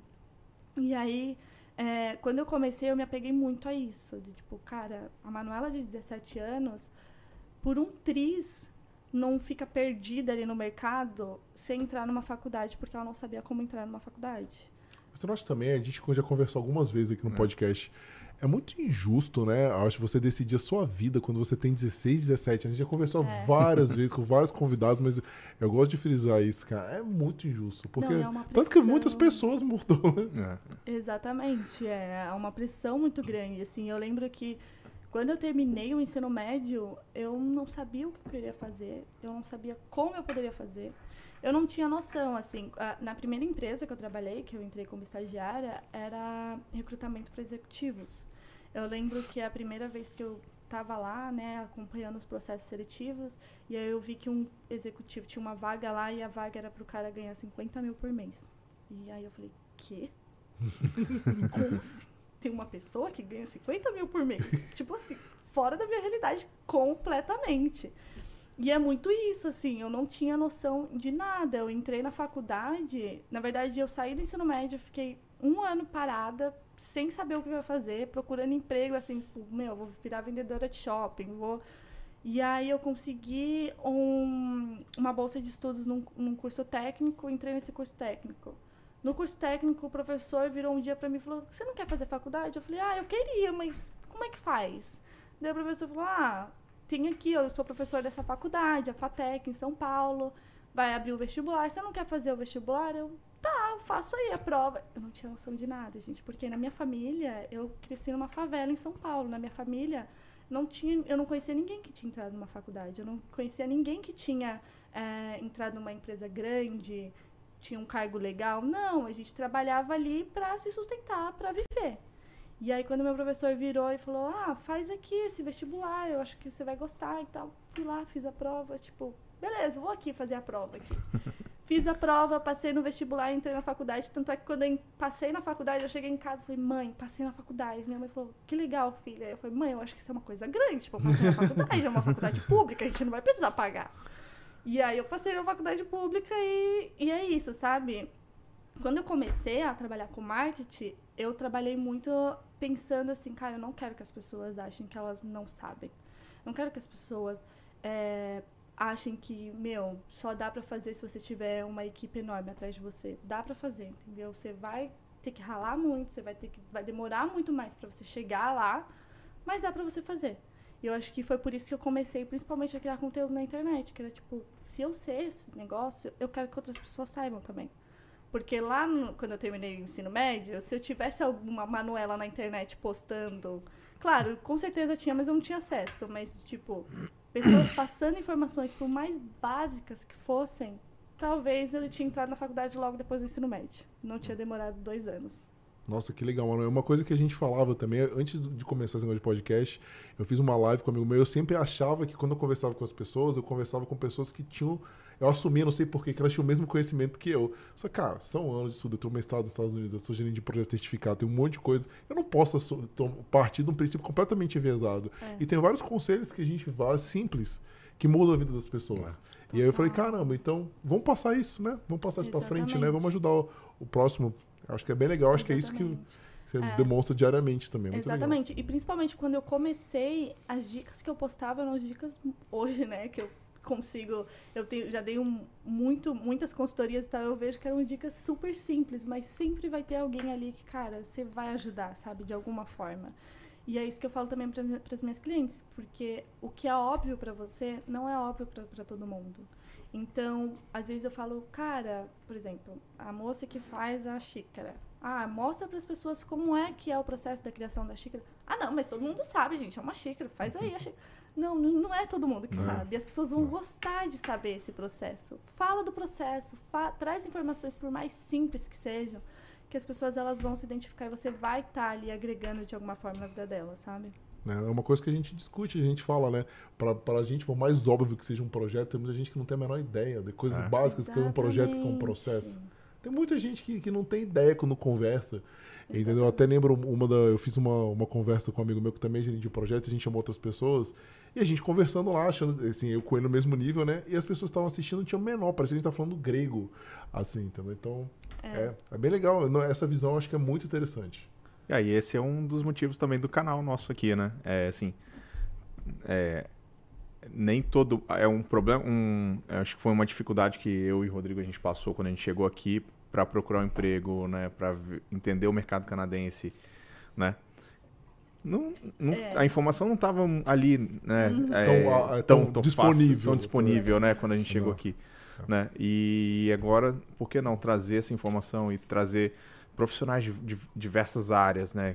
Cada, é, Exatamente. o, o ponto de vista de cada área, como que é cada área, como que funciona, Uhum. né? Porque a gente tem muito a visão da parte de gerenciamento de projetos, né? Mas e, a- e as outras áreas, como é que Exatamente. funcionam? Eu acho que é uma forma também de você ampliar a visão da pessoa e ela conseguir enxergar as possibilidades dela. Então, se você mostra pra ela, olha, você pode fazer X, Y, Z, por exemplo, no Instagram, as dicas que eu dou, você pode, você não precisa fazer só dancinha. Você pode postar foto, você pode postar stories, você pode fazer live. Você Pode mostra- também fazer a dancinha se pode você quiser. fazer a dancinha também. Mas você é ter as suas possibilidades e você mostrar as possibilidades pro mundo, sabe? Eu acho que isso é o principal. Eu acho que a, a internet é uma ótima ferramenta, assim, pra isso, É. pra qualquer nicho.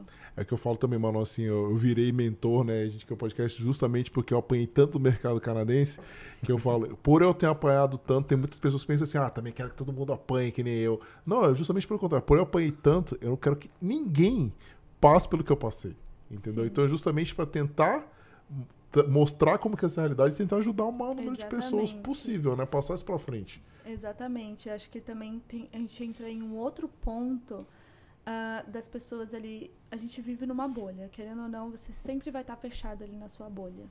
E aí, se dentro da sua bolha existem pessoas que passaram um monte de perrengue e tal, não conseguiram. Estão aqui no Canadá, por exemplo. E aí, dentro da sua bolha, ninguém da sua bolha voltou para a área que trabalhava no Brasil, aquilo vira sua realidade. Você acha Ah. que, tipo, cara, É. é, isso. Aqui no Canadá, ninguém consegue É o que a gente tenta área. quebrar, principalmente com médico, com enfermeira, com advogado. Exatamente. Tem a galera ali que todo Exatamente. mundo. É, ah, não, é impossível virar médico aqui. Então no terceiro episódio já foi um médico. Como, como assim? Exatamente, eu tinha essa visão, tipo, cara, tem profissões que aqui no, no Canadá, tipo, trabalha com RH, dá pra você voltar pra área, agora médico, calma aí, também não é pra tanto. Então é isso, você mostrar as possibilidades para as pessoas, para elas conseguirem enxergar que dá sim, entendeu? Se hoje você tem 300 seguidores, não é porque você tem 300 seguidores que você não pode postar stories da mesma forma que a pessoa que tem 10 mil posta. Posta lá os stories, dá cara que vai dar certo. É isso, assim, acho que é o principal. Muito legal. Fê, tem mais aí? Sim, tem mais. O Thiago, ele tá pedindo para você fazer um ranking perante importância. Likes, saves, comentários, shares and views. Tá. Fala na fogueira, hein? Olha aí. Quem sabe faz ao vivo. Eu acho que pensando assim no algoritmo do Instagram, o- a gente pensa, né? O que que o como que o algoritmo funciona? O conteúdo que você consome no Instagram é com base naquilo que você curte, aquilo que você interage. Hoje, dentro das interações do Instagram, que é isso que o Thiago passou, é, o que mais pesa para o Instagram é o salvamento na publicação e hum, principalmente hoje é a interação que a pessoa dá nos comentários e na DM. Então, se você puder escolher entre a pessoa ela comentar na sua publicação ou responder os seus stories para conversar com você na DM, foca na DM. Porque é ali que você vai criar uma conexão com as pessoas e é ali que você vai conseguir conversar ali no one on one. Olha, qual é a sua dificuldade? Será que eu posso te ajudar e tal? Então a DM é o principal. E aí depois, DM, né? Aí vem o salvamento. Like, gente, é tipo. Like ficou pra trás. Se as pessoas curtiram ou não, Interessante, eu não tinha não ideia. faz diferença o que, que as pessoas fizeram. É, compartilhamento também ajuda muito, porque como que o algoritmo vê, né? O algoritmo é uma coisa que ninguém sabe como que funciona, mas a gente tem ali nossas teorias. A fantasminha, É, né? é. Ninguém sabe o que, que é. Vamos supor, você fez uma publica- publicação no Instagram. Se uma pessoa curtiu essa publicação, o Instagram vai olhar e vai falar: hum, olha aqui, ele gosta desse tipo de publicação. Então, quando a Manuela postar de novo, eu vou mandar pra ele. Por quê? Porque ele tem uma publicação salva da Manuela. Se algum, alguém compartilhou a minha publicação, o Instagram vai falar: peraí, se isso daqui é um assunto que está sendo compartilhado, então talvez eu deva mostrar esse assunto para todo mundo aqui também, compartilhar com outras pessoas, porque eu- se compartilhou ali com fulano, talvez o ciclano também queira saber. Então eu vou compartilhar. Esses são os principais: compartilhamento, salvamento e DM. Se você quer criar uma conexão, com certeza. Legal. Excelente. Vamos lá, tem um comentário aqui da Carolina falando que a Manu arrasa, simples assim, e que a Manu tá ajudando muito ela. Ai, perfeita. eu fico sem graça, cada comentário é esse, gente. Mas é bom reconhecimento, é, importante também, é, eu né? fico muito feliz. Vai te retroalimentando, né? Te motivando ainda total. mais, né? Exatamente. E aí tem uma pergunta aqui do Kaique. Você pretende algum dia aplicar seus conteúdos no YouTube? Já pensei bastante em trazer conteúdo para o YouTube.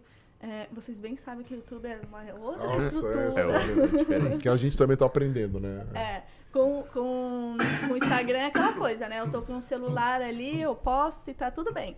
Com o YouTube eu já pensei, só que eu quero trazer um conteúdo muito. Como o conteúdo do YouTube é muito mais denso, mais explicativo, eu não sei se os meus seguidores hoje estão dispostos a assistir 30, 15 minutos de vídeo. Por quê? Porque são, é, a maior queixa delas, ou deles, é que eles não têm tempo. Não É. tem tempo para criar conteúdo, eles não têm tempo para focar ali no marketing do Instagram deles, então dificilmente eles vão conseguir parar para assistir esse conteúdo no YouTube. Então é muito mais fácil eu quebrar o meu conteúdo em pequenos pedaços e postar para eles nos stories para eles captarem a mensagem ali de forma rápida, do que esperar que eles parem no, no YouTube para assistir e aprender para depois colocar em prática. Então a minha estratégia é fazendo aos poucos, porque eu entendo completamente como que é uma rotina corrida e tal, o que, que eles precisam fazer para conseguir encaixar a criação de conteúdo ali no dia a dia deles. É que eu fico assim pensando, eu entendo o seu lado, entendo, faz todo sentido. Mas compensação, né, é engraçado também no mesmo tempo, faz todo sentido o seu raciocínio.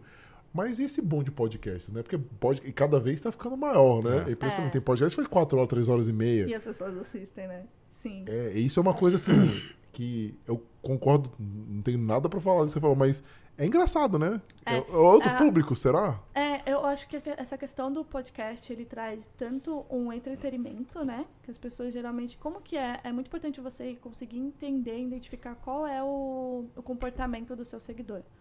Então, quando eu, geralmente eu sento ali nas consultorias e falo, vamos entender o seu público, o que, que seu, o que, que seu cliente está fazendo agora? Como o seu cliente trabalha? Depois do trabalho, o que, que geralmente ele costuma fazer? Ele é o tipo de pessoa que ele vai sentar e vai assistir YouTube?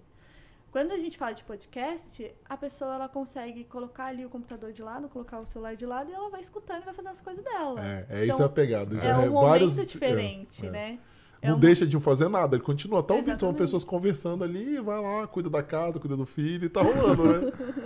Exatamente. Então, é, é- depende muito do público, depende muito o que, que você quer fazer e qual que é o seu objetivo ali, sabe? Legal. Legal. Tem mais, Fê? Sim, tem mais aqui. Tem a pergunta. Só um pouquinho. Da Tamires. Se tem alguém nesse ramo de marketing que te incentivou a seguir essa carreira? Ah, tem.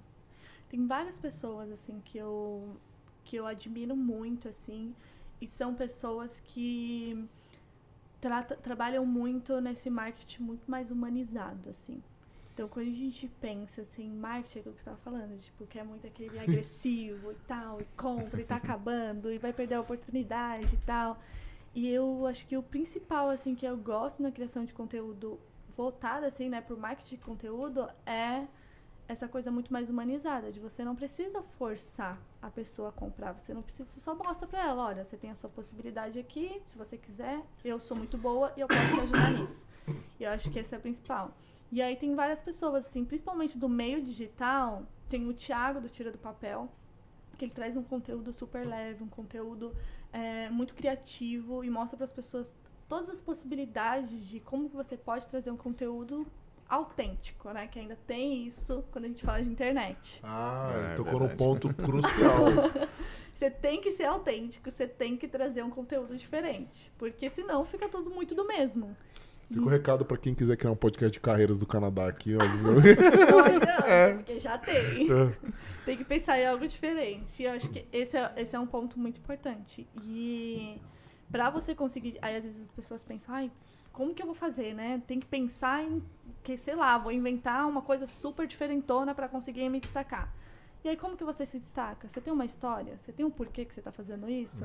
É, assim que você vai se destacar. É, eu acho que é o né, tem, tem que ter um sentido por trás, né? Que nem a gente fala, não, não- não chegou na minha cabeça num belo dia, falou, ah, vou criar um podcast. Não, tem toda uma história, né? Inclusive a gente vai fazer isso. É, a nossa agência tá cobrando, né? Que a gente Tem precisa lançar o conteúdo falando assim, ó, Rodrigo, como que aconteceu tudo, por que que aconteceu. Porque tem muita gente que não sabe, né? Não foi assim, eu tava dormindo ali, ah, vou criar um Ah, podcast. o podcast tá na moda, É, vou fazer eu vou aqui. não, um, não- teve não. um porquê, né? Vocês passaram por um processo e é aquilo que você tava falando. Eu passei por um processo, eu não quero que as pessoas passem pelo mesmo. É, Basicamente, esse é o motivo, o pilar principal. É. Porque eu acho que é terrível uma pessoa tá procurando emprego no outro país, não conseguir, É entendeu? frustrante. É É muito desesperador. frustrante. Depende da situação da pessoa. Tem muitas pessoas que voltam pro Brasil e isso, assim, se você quiser voltar porque você não se adaptou, ok. Cada um é, é o direito de cada um. Agora, você É. não voltar porque você queria ficar e você não conseguiu, porque você não achou um emprego, É. ou porque você não conseguiu se adequar, aí, é- aí eu acho que é a dor que a gente tenta É. solucionar aqui, né? Né, Maurício? Principalmente. Bom, Fê, vamos lá. Vamos. É, da Camila, quais as suas expectativas para o futuro? Mas futuro de quê? E meu futuro? Eita, gente, futuro, meu futuro tenho mil planos aí. É, eu acho que hoje, pensando assim no futuro da minha empresa, eu preciso escalar, né? Eu preciso. é, hoje, o, o meu serviço, ele é. Se não tem a Manuela, não tem a consultoria. Se não tem a Manuela, não tem a mentoria. E aí a minha agenda acaba ficando bem cheia e fica difícil encaixar todo mundo ali na agenda. Então, meus planos, assim, pro futuro é lançar o meu curso, que todo mundo fala, lança o curso, lança alguma coisa e tal. Tá nos planos, vai ter li, vai ter e-book aí nos próximos meses. Tá nos planos de fazer um curso, é, mas a ideia principalmente é fazer tudo muito prático, tudo muito que você vai conseguir pegar o conteúdo e você vai conseguir aplicar na sua empresa, que eu acho que isso é o principal. Às vezes a gente tem muito curso por aí que você, cara, você vai fazer o curso aí você vê o curso e fala, beleza, aprendi a teoria. Como é que eu coloco na prática então? É. Você tá o cara lá ensinando como é como a Ambev faz o marketing dela, como a Coca-Cola faz, tá? Mas e aí a minha empresa aqui, que eu tenho 300 seguidores, estou começando agora. Como é que eu faço? Então acho que esse é o principal, assim. Então os planos para o futuro é trazer esse marketing de uma forma muito mais didática, que é o que eu faço no meu Instagram, mas de uma forma ali mais estruturada, todo o processo, para as pessoas conseguirem levar para casa, conseguirem consultar sempre. E quando você for lançar, fala que a gente está começando esse projeto novo de fazer a lives no Instagram. Diferente formato, né? Vai ser mais É. curto. Não vai ser o formato de podcast, vai ser mais curto, mais direcionado. Então é um maior prazer de ter você também lá. Quando você for Vamos. lançar pra Certeza. gente, é, vai ser bem legal também conversar mais Vamos direcionado super. um pouquinho, né? Vamos lá, Fê. Tem mais? Sim. Handbag Mine Investments está perguntando se você já teve cliente no setor de mineração. Não, de mineração ainda não. Interessante, bem específico, Interessante, né? bem específico, mas não, esse setor ainda não. Tem muito da área, assim, de serviço, da área de beleza, assim, a maioria das minhas clientes são da área de beleza, assim, então, essas pessoas que estão começando agora e tal, sabe aquela pessoa, ai, comecei a maquiar porque a minha amiga pediu pra eu maquiar ela e agora vou virar profissional nisso, ou comecei a fazer sobrancelha porque eu precisava ganhar dinheiro e agora vou virar profissional nisso, então tem muito da área de beleza, assim. Legal. Vamos para a última pergunta da Fernanda. Se você tem cursos, você já comentou, né, dos seus planos aí para o futuro. E como faz para se inscrever? Tá. Cursos ainda não, mas no meu Instagram tem muito conteúdo gratuito, tem muito conteúdo lá, tem aulas. Eu geralmente uma vez por semana apareço lá para dar aulas, mais nos stories, porque eu já deixo salvo. Então o conteúdo ali que eu tenho no Instagram, com certeza já ajuda a pessoa a dar o, o pontapé inicial, assim, sabe? Principalmente para estruturar ali as contas, estruturar as redes sociais, saber o que, que ela precisa para começar a, a produzir conteúdo. Também tem da parte estratégica ali e aquela coisa, gente. Tá com dúvida? Me manda na DM que eu ajudo tranquilamente. Sem dificuldade ali. Mandou, eu já respondo na hora, não tem problema nenhum com isso-. Assim, não fico naquela coisa tipo, ai não. Só se você me contratar. Não, imagina. Você tá com dificuldade? Vem aqui que eu te ajudo e não tem problema nenhum. Vamos trabalhando junto. Eu acho só ruim do, do da DM, porque ah, se a pessoa nunca contactou com você, vai pra um campinho lá. Você tem que ficar toda hora olhando aquilo, né? Eu fico olhando toda hora lá pra ver se tem alguma coisa lá, porque não, fica, não cai direto. É claro que você responde uma vez, beleza, né? Vai, eu não sei. Tudo bem.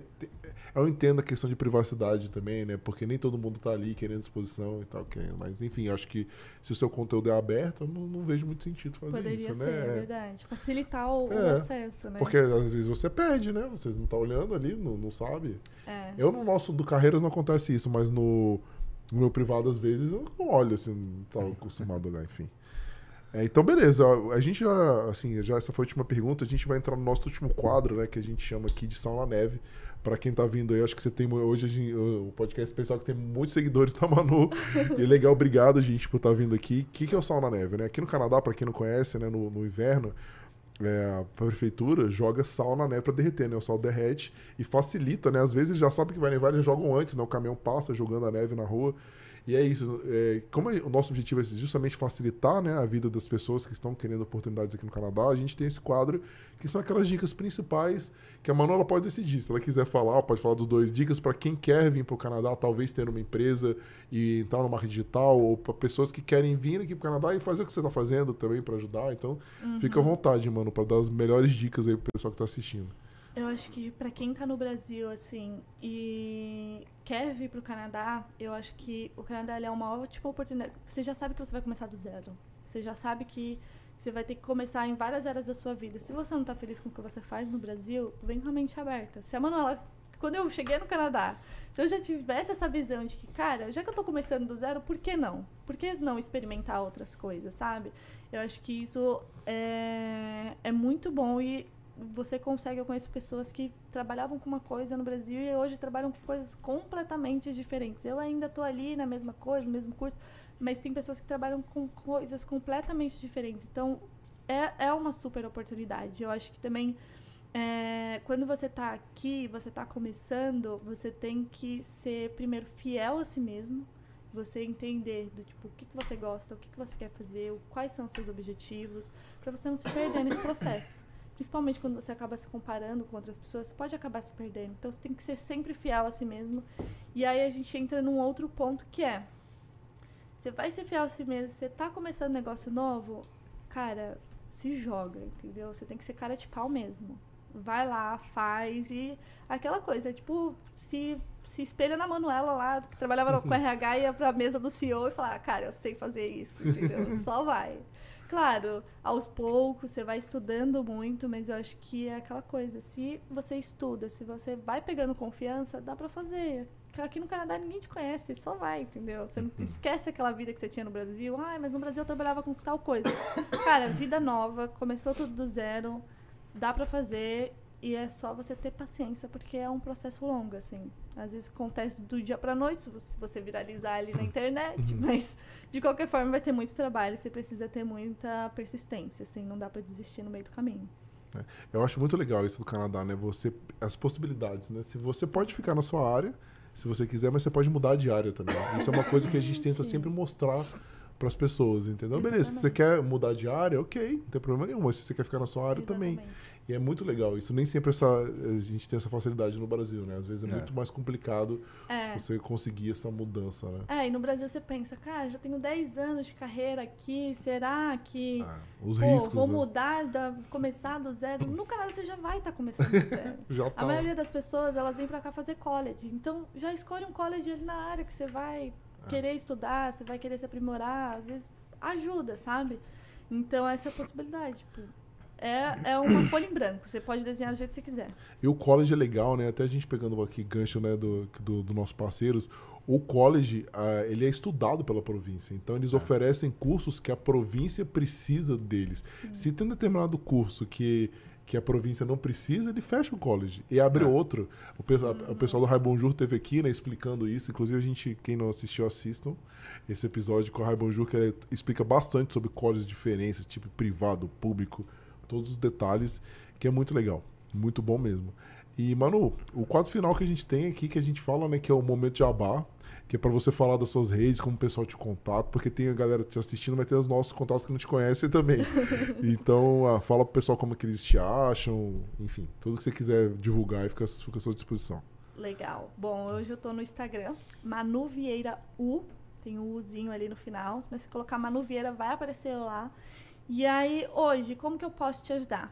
Se você tem uma empresa, se você é microempreendedor, não, não consegue criar um conteúdo para suas redes sociais, não sente que você sente que você tem um potencial muito grande, mas que ainda não está vendendo o suficiente, a gente pode criar conteúdo para transformar toda essa sua audiência, ou se você não tem audiência, a gente constrói uma audiência para você conseguir vender mais. Então, hoje eu tenho serviços de consultorias e mentorias. As consultorias eu ensino tudo que você precisa saber sobre como criar conteúdo, eu ensino sobre estratégias, eu ensino que tipos de conteúdo que você tem que criar. E na mentoria eu pego na sua mão e a gente vai fazendo juntos. Então, eu fico ali com você durante um mês, dois meses, e aí eu vou ali pegando na sua mão, a gente vai sentindo sua audiência, vai fazendo tudo aos poucos para você também aprendendo na prática. Os dois serviços é muito prático, é muito exercício que eu vou falar, cara, você tem que fazer isso, você tem que fazer dessa forma, vamos fazer. Então, quando a pessoa senta na minha mesa, eu falo, olha, acabou a mamata, entendeu? Você vai ter que agora, agora vai, você vai conseguir transformar essa audiência em clientes. Então, é isso, eu ajudo a você, a você a mostrar o seu trabalho para o mundo, que é o que o Instagram, as redes sociais conseguem fazer por você de forma gratuita. Você só precisa ali de um tempinho na sua agenda para criar conteúdo do jeito certo. Não perder o seu tempo postando só por postar. Vamos acabar com isso, entendeu? Aqui a gente cria estratégia, a gente posta da forma certa para você converter. Porque é isso, não dá para perder tempo, né, gente? Sim. Você tá ali, você tá criando conteúdo, você tem que ganhar dinheiro com isso de alguma forma. Aquele Peter Jordan, ele falou uma coisa que para mim é fantástica. É um dos maiores caras mais bem sucedidos, né? Que tem aquele canal Ei Nerd no YouTube. Ele fala: o melhor momento de você estar tá na internet é ontem, cara. Você é. tem que estar. Tá, quem, tipo, quem começou no tá. início tem que estar, tá, não tem jeito. Tem que estar. Tá. Tem que estar, tá, não tem como. É. Eu brinco que se você é, tem um negócio e ele não está na internet, é como se você não tivesse um negócio. As pessoas não sabem que você tem um negócio. Então é importante, tá lá, você tem que ter pelo menos uma conta ali em qualquer rede social. E aos poucos você vai alimentando ali para mostrar para as pessoas que pelo menos você está ali, você está fazendo isso. E alguém ali vai começar a te conhecer e quem sabe aí você vai construindo uma rede de clientes ali só na indicação, no conteúdo bem estruturado mas tem que estar tá lá. É importante. É, não, mano, muito legal. Muito legal. Um prazer enorme ter você aqui. Foi uma conversa muito agradável. Só falar um pouquinho que acaba que a gente esquecendo, né? Que o papo tava tão bom. Quem quiser saber sobre imigração, a gente tem a parceria com o Terry Ferreira. Ele é um consultor de imigração super renomado aqui. Tem na descrição, a gente vai colocar aqui do vídeo, Terry Ferreira. Associates, o Instagram dele, inclusive, é muito bem gerenciado pela Carol, que é a gerente de marketing deles. Um abraço para Carol. A gente faz algumas ações juntas com eles também. Tem a Miriam, que é a nossa, é, que a gente vai fazer a live com ela amanhã, uma fotógrafa bem legal. Quem quiser saber sobre curso de fotografia, ela vai estar lançando o curso dela em breve. Então é bem interessante também o papo que a gente vai ter amanhã sobre empreendedorismo. Vai ser bem legal. Temos também como parceiro a Solim, que é a nossa agência de marketing, né? Que ajuda a gente no Instagram, né? Uh, inclusive, a gente vai botar ela para conversar com a Carol aí, porque é legal sempre trocar essas experiências, né, Maurício? Quanto Sei. mais coisas fizer também. E a gente está fechando novas parcerias também, em breve, né? A gente vai colocar. E acho que é isso. Uh, mais alguma coisa que eu tá, posso estar esquecendo, Maurício? Acho que, pessoal, só não se esquecer de se inscrever no canal aí no, no YouTube, né? A nossa campanha dos mil, mil inscritos aí que o Rodrigo acabou de lançar. E segue a gente, não se esqueça de se inscrever no nosso formulário que está lá no Linktree do, do Instagram. A gente está trazendo novidades para vocês em breve, produtos que acho que vai ajudar bastante vocês aí que está querendo emigrar para o Canadá ou está querendo entrar no mercado de trabalho. É, e aproveitando, já tinha esquecido também, sexta-feira vai ter uma especialista em moda, que é bem diferente. Inclusive, ela tem um podcast que é Moda na Mochila, que ela faz um formato diferente, né? Ela entrevista várias pessoas de moda no mundo inteiro. Então a gente tá bem ansioso para conversar com ela. Vai ser bem legal. Então a gente espera vocês sexta-feira. E o último recado, né, que essa semana acaba esse formato de podcasts em dias alternados. A gente tinha uma herança que a gente estava ajustando da agenda passada. E a partir de semana que vem vai ser só as quartas-feiras. Lembrando que junho, mês de junho é o mês da TI. Vai ter só profissionais de TI, que tá todo mundo pedindo, ah, vocês não trazem ninguém de IT, não sei o quê. Vamos estamos resolvendo isso. Porque a gente queria dar chance, né, para as outras profissões. Né? Tem, to- ai, tem, tanta coisa, tem streaming de imigração voltado para os caras. Vamos ajudar o resto da galera. É. Vamos ajudar quem tem menos informação, mas vamos sanar todo mundo. Vai ser bem legal, vai ser um mês bem interessante. E semana que vem também a gente vai fechar o mês com a Cibele, que é a nossa parceira também, que faz a parte de todo de recrutamento, de adaptação no, ao, ao currículo canadense. A Cibele do Trabalhar no Canadá, o Instagram dela, que é bem legal também, muito bem feito. E a gente vai fechar o mês com ela segunda-feira. Tudo que a gente entrevistou esse mês foi essas profissões. Ela vai estar falando de salário, perspectiva de mercado, como que você faz para conectar com pessoas que, que têm essas profissões. Então vai ser muito legal. Então esse é um podcast imperdível, né? E num formato diferente também, porque a Sibeli não vai estar aqui pessoalmente. A gente está estruturando como que a gente vai fazer isso, mas vai ser bem legal. E é isso, pessoal. Muito obrigado por quem ficou aqui até agora e a gente se vê amanhã e na sexta-feira. Não esquecem? É isso aí. Boa noite.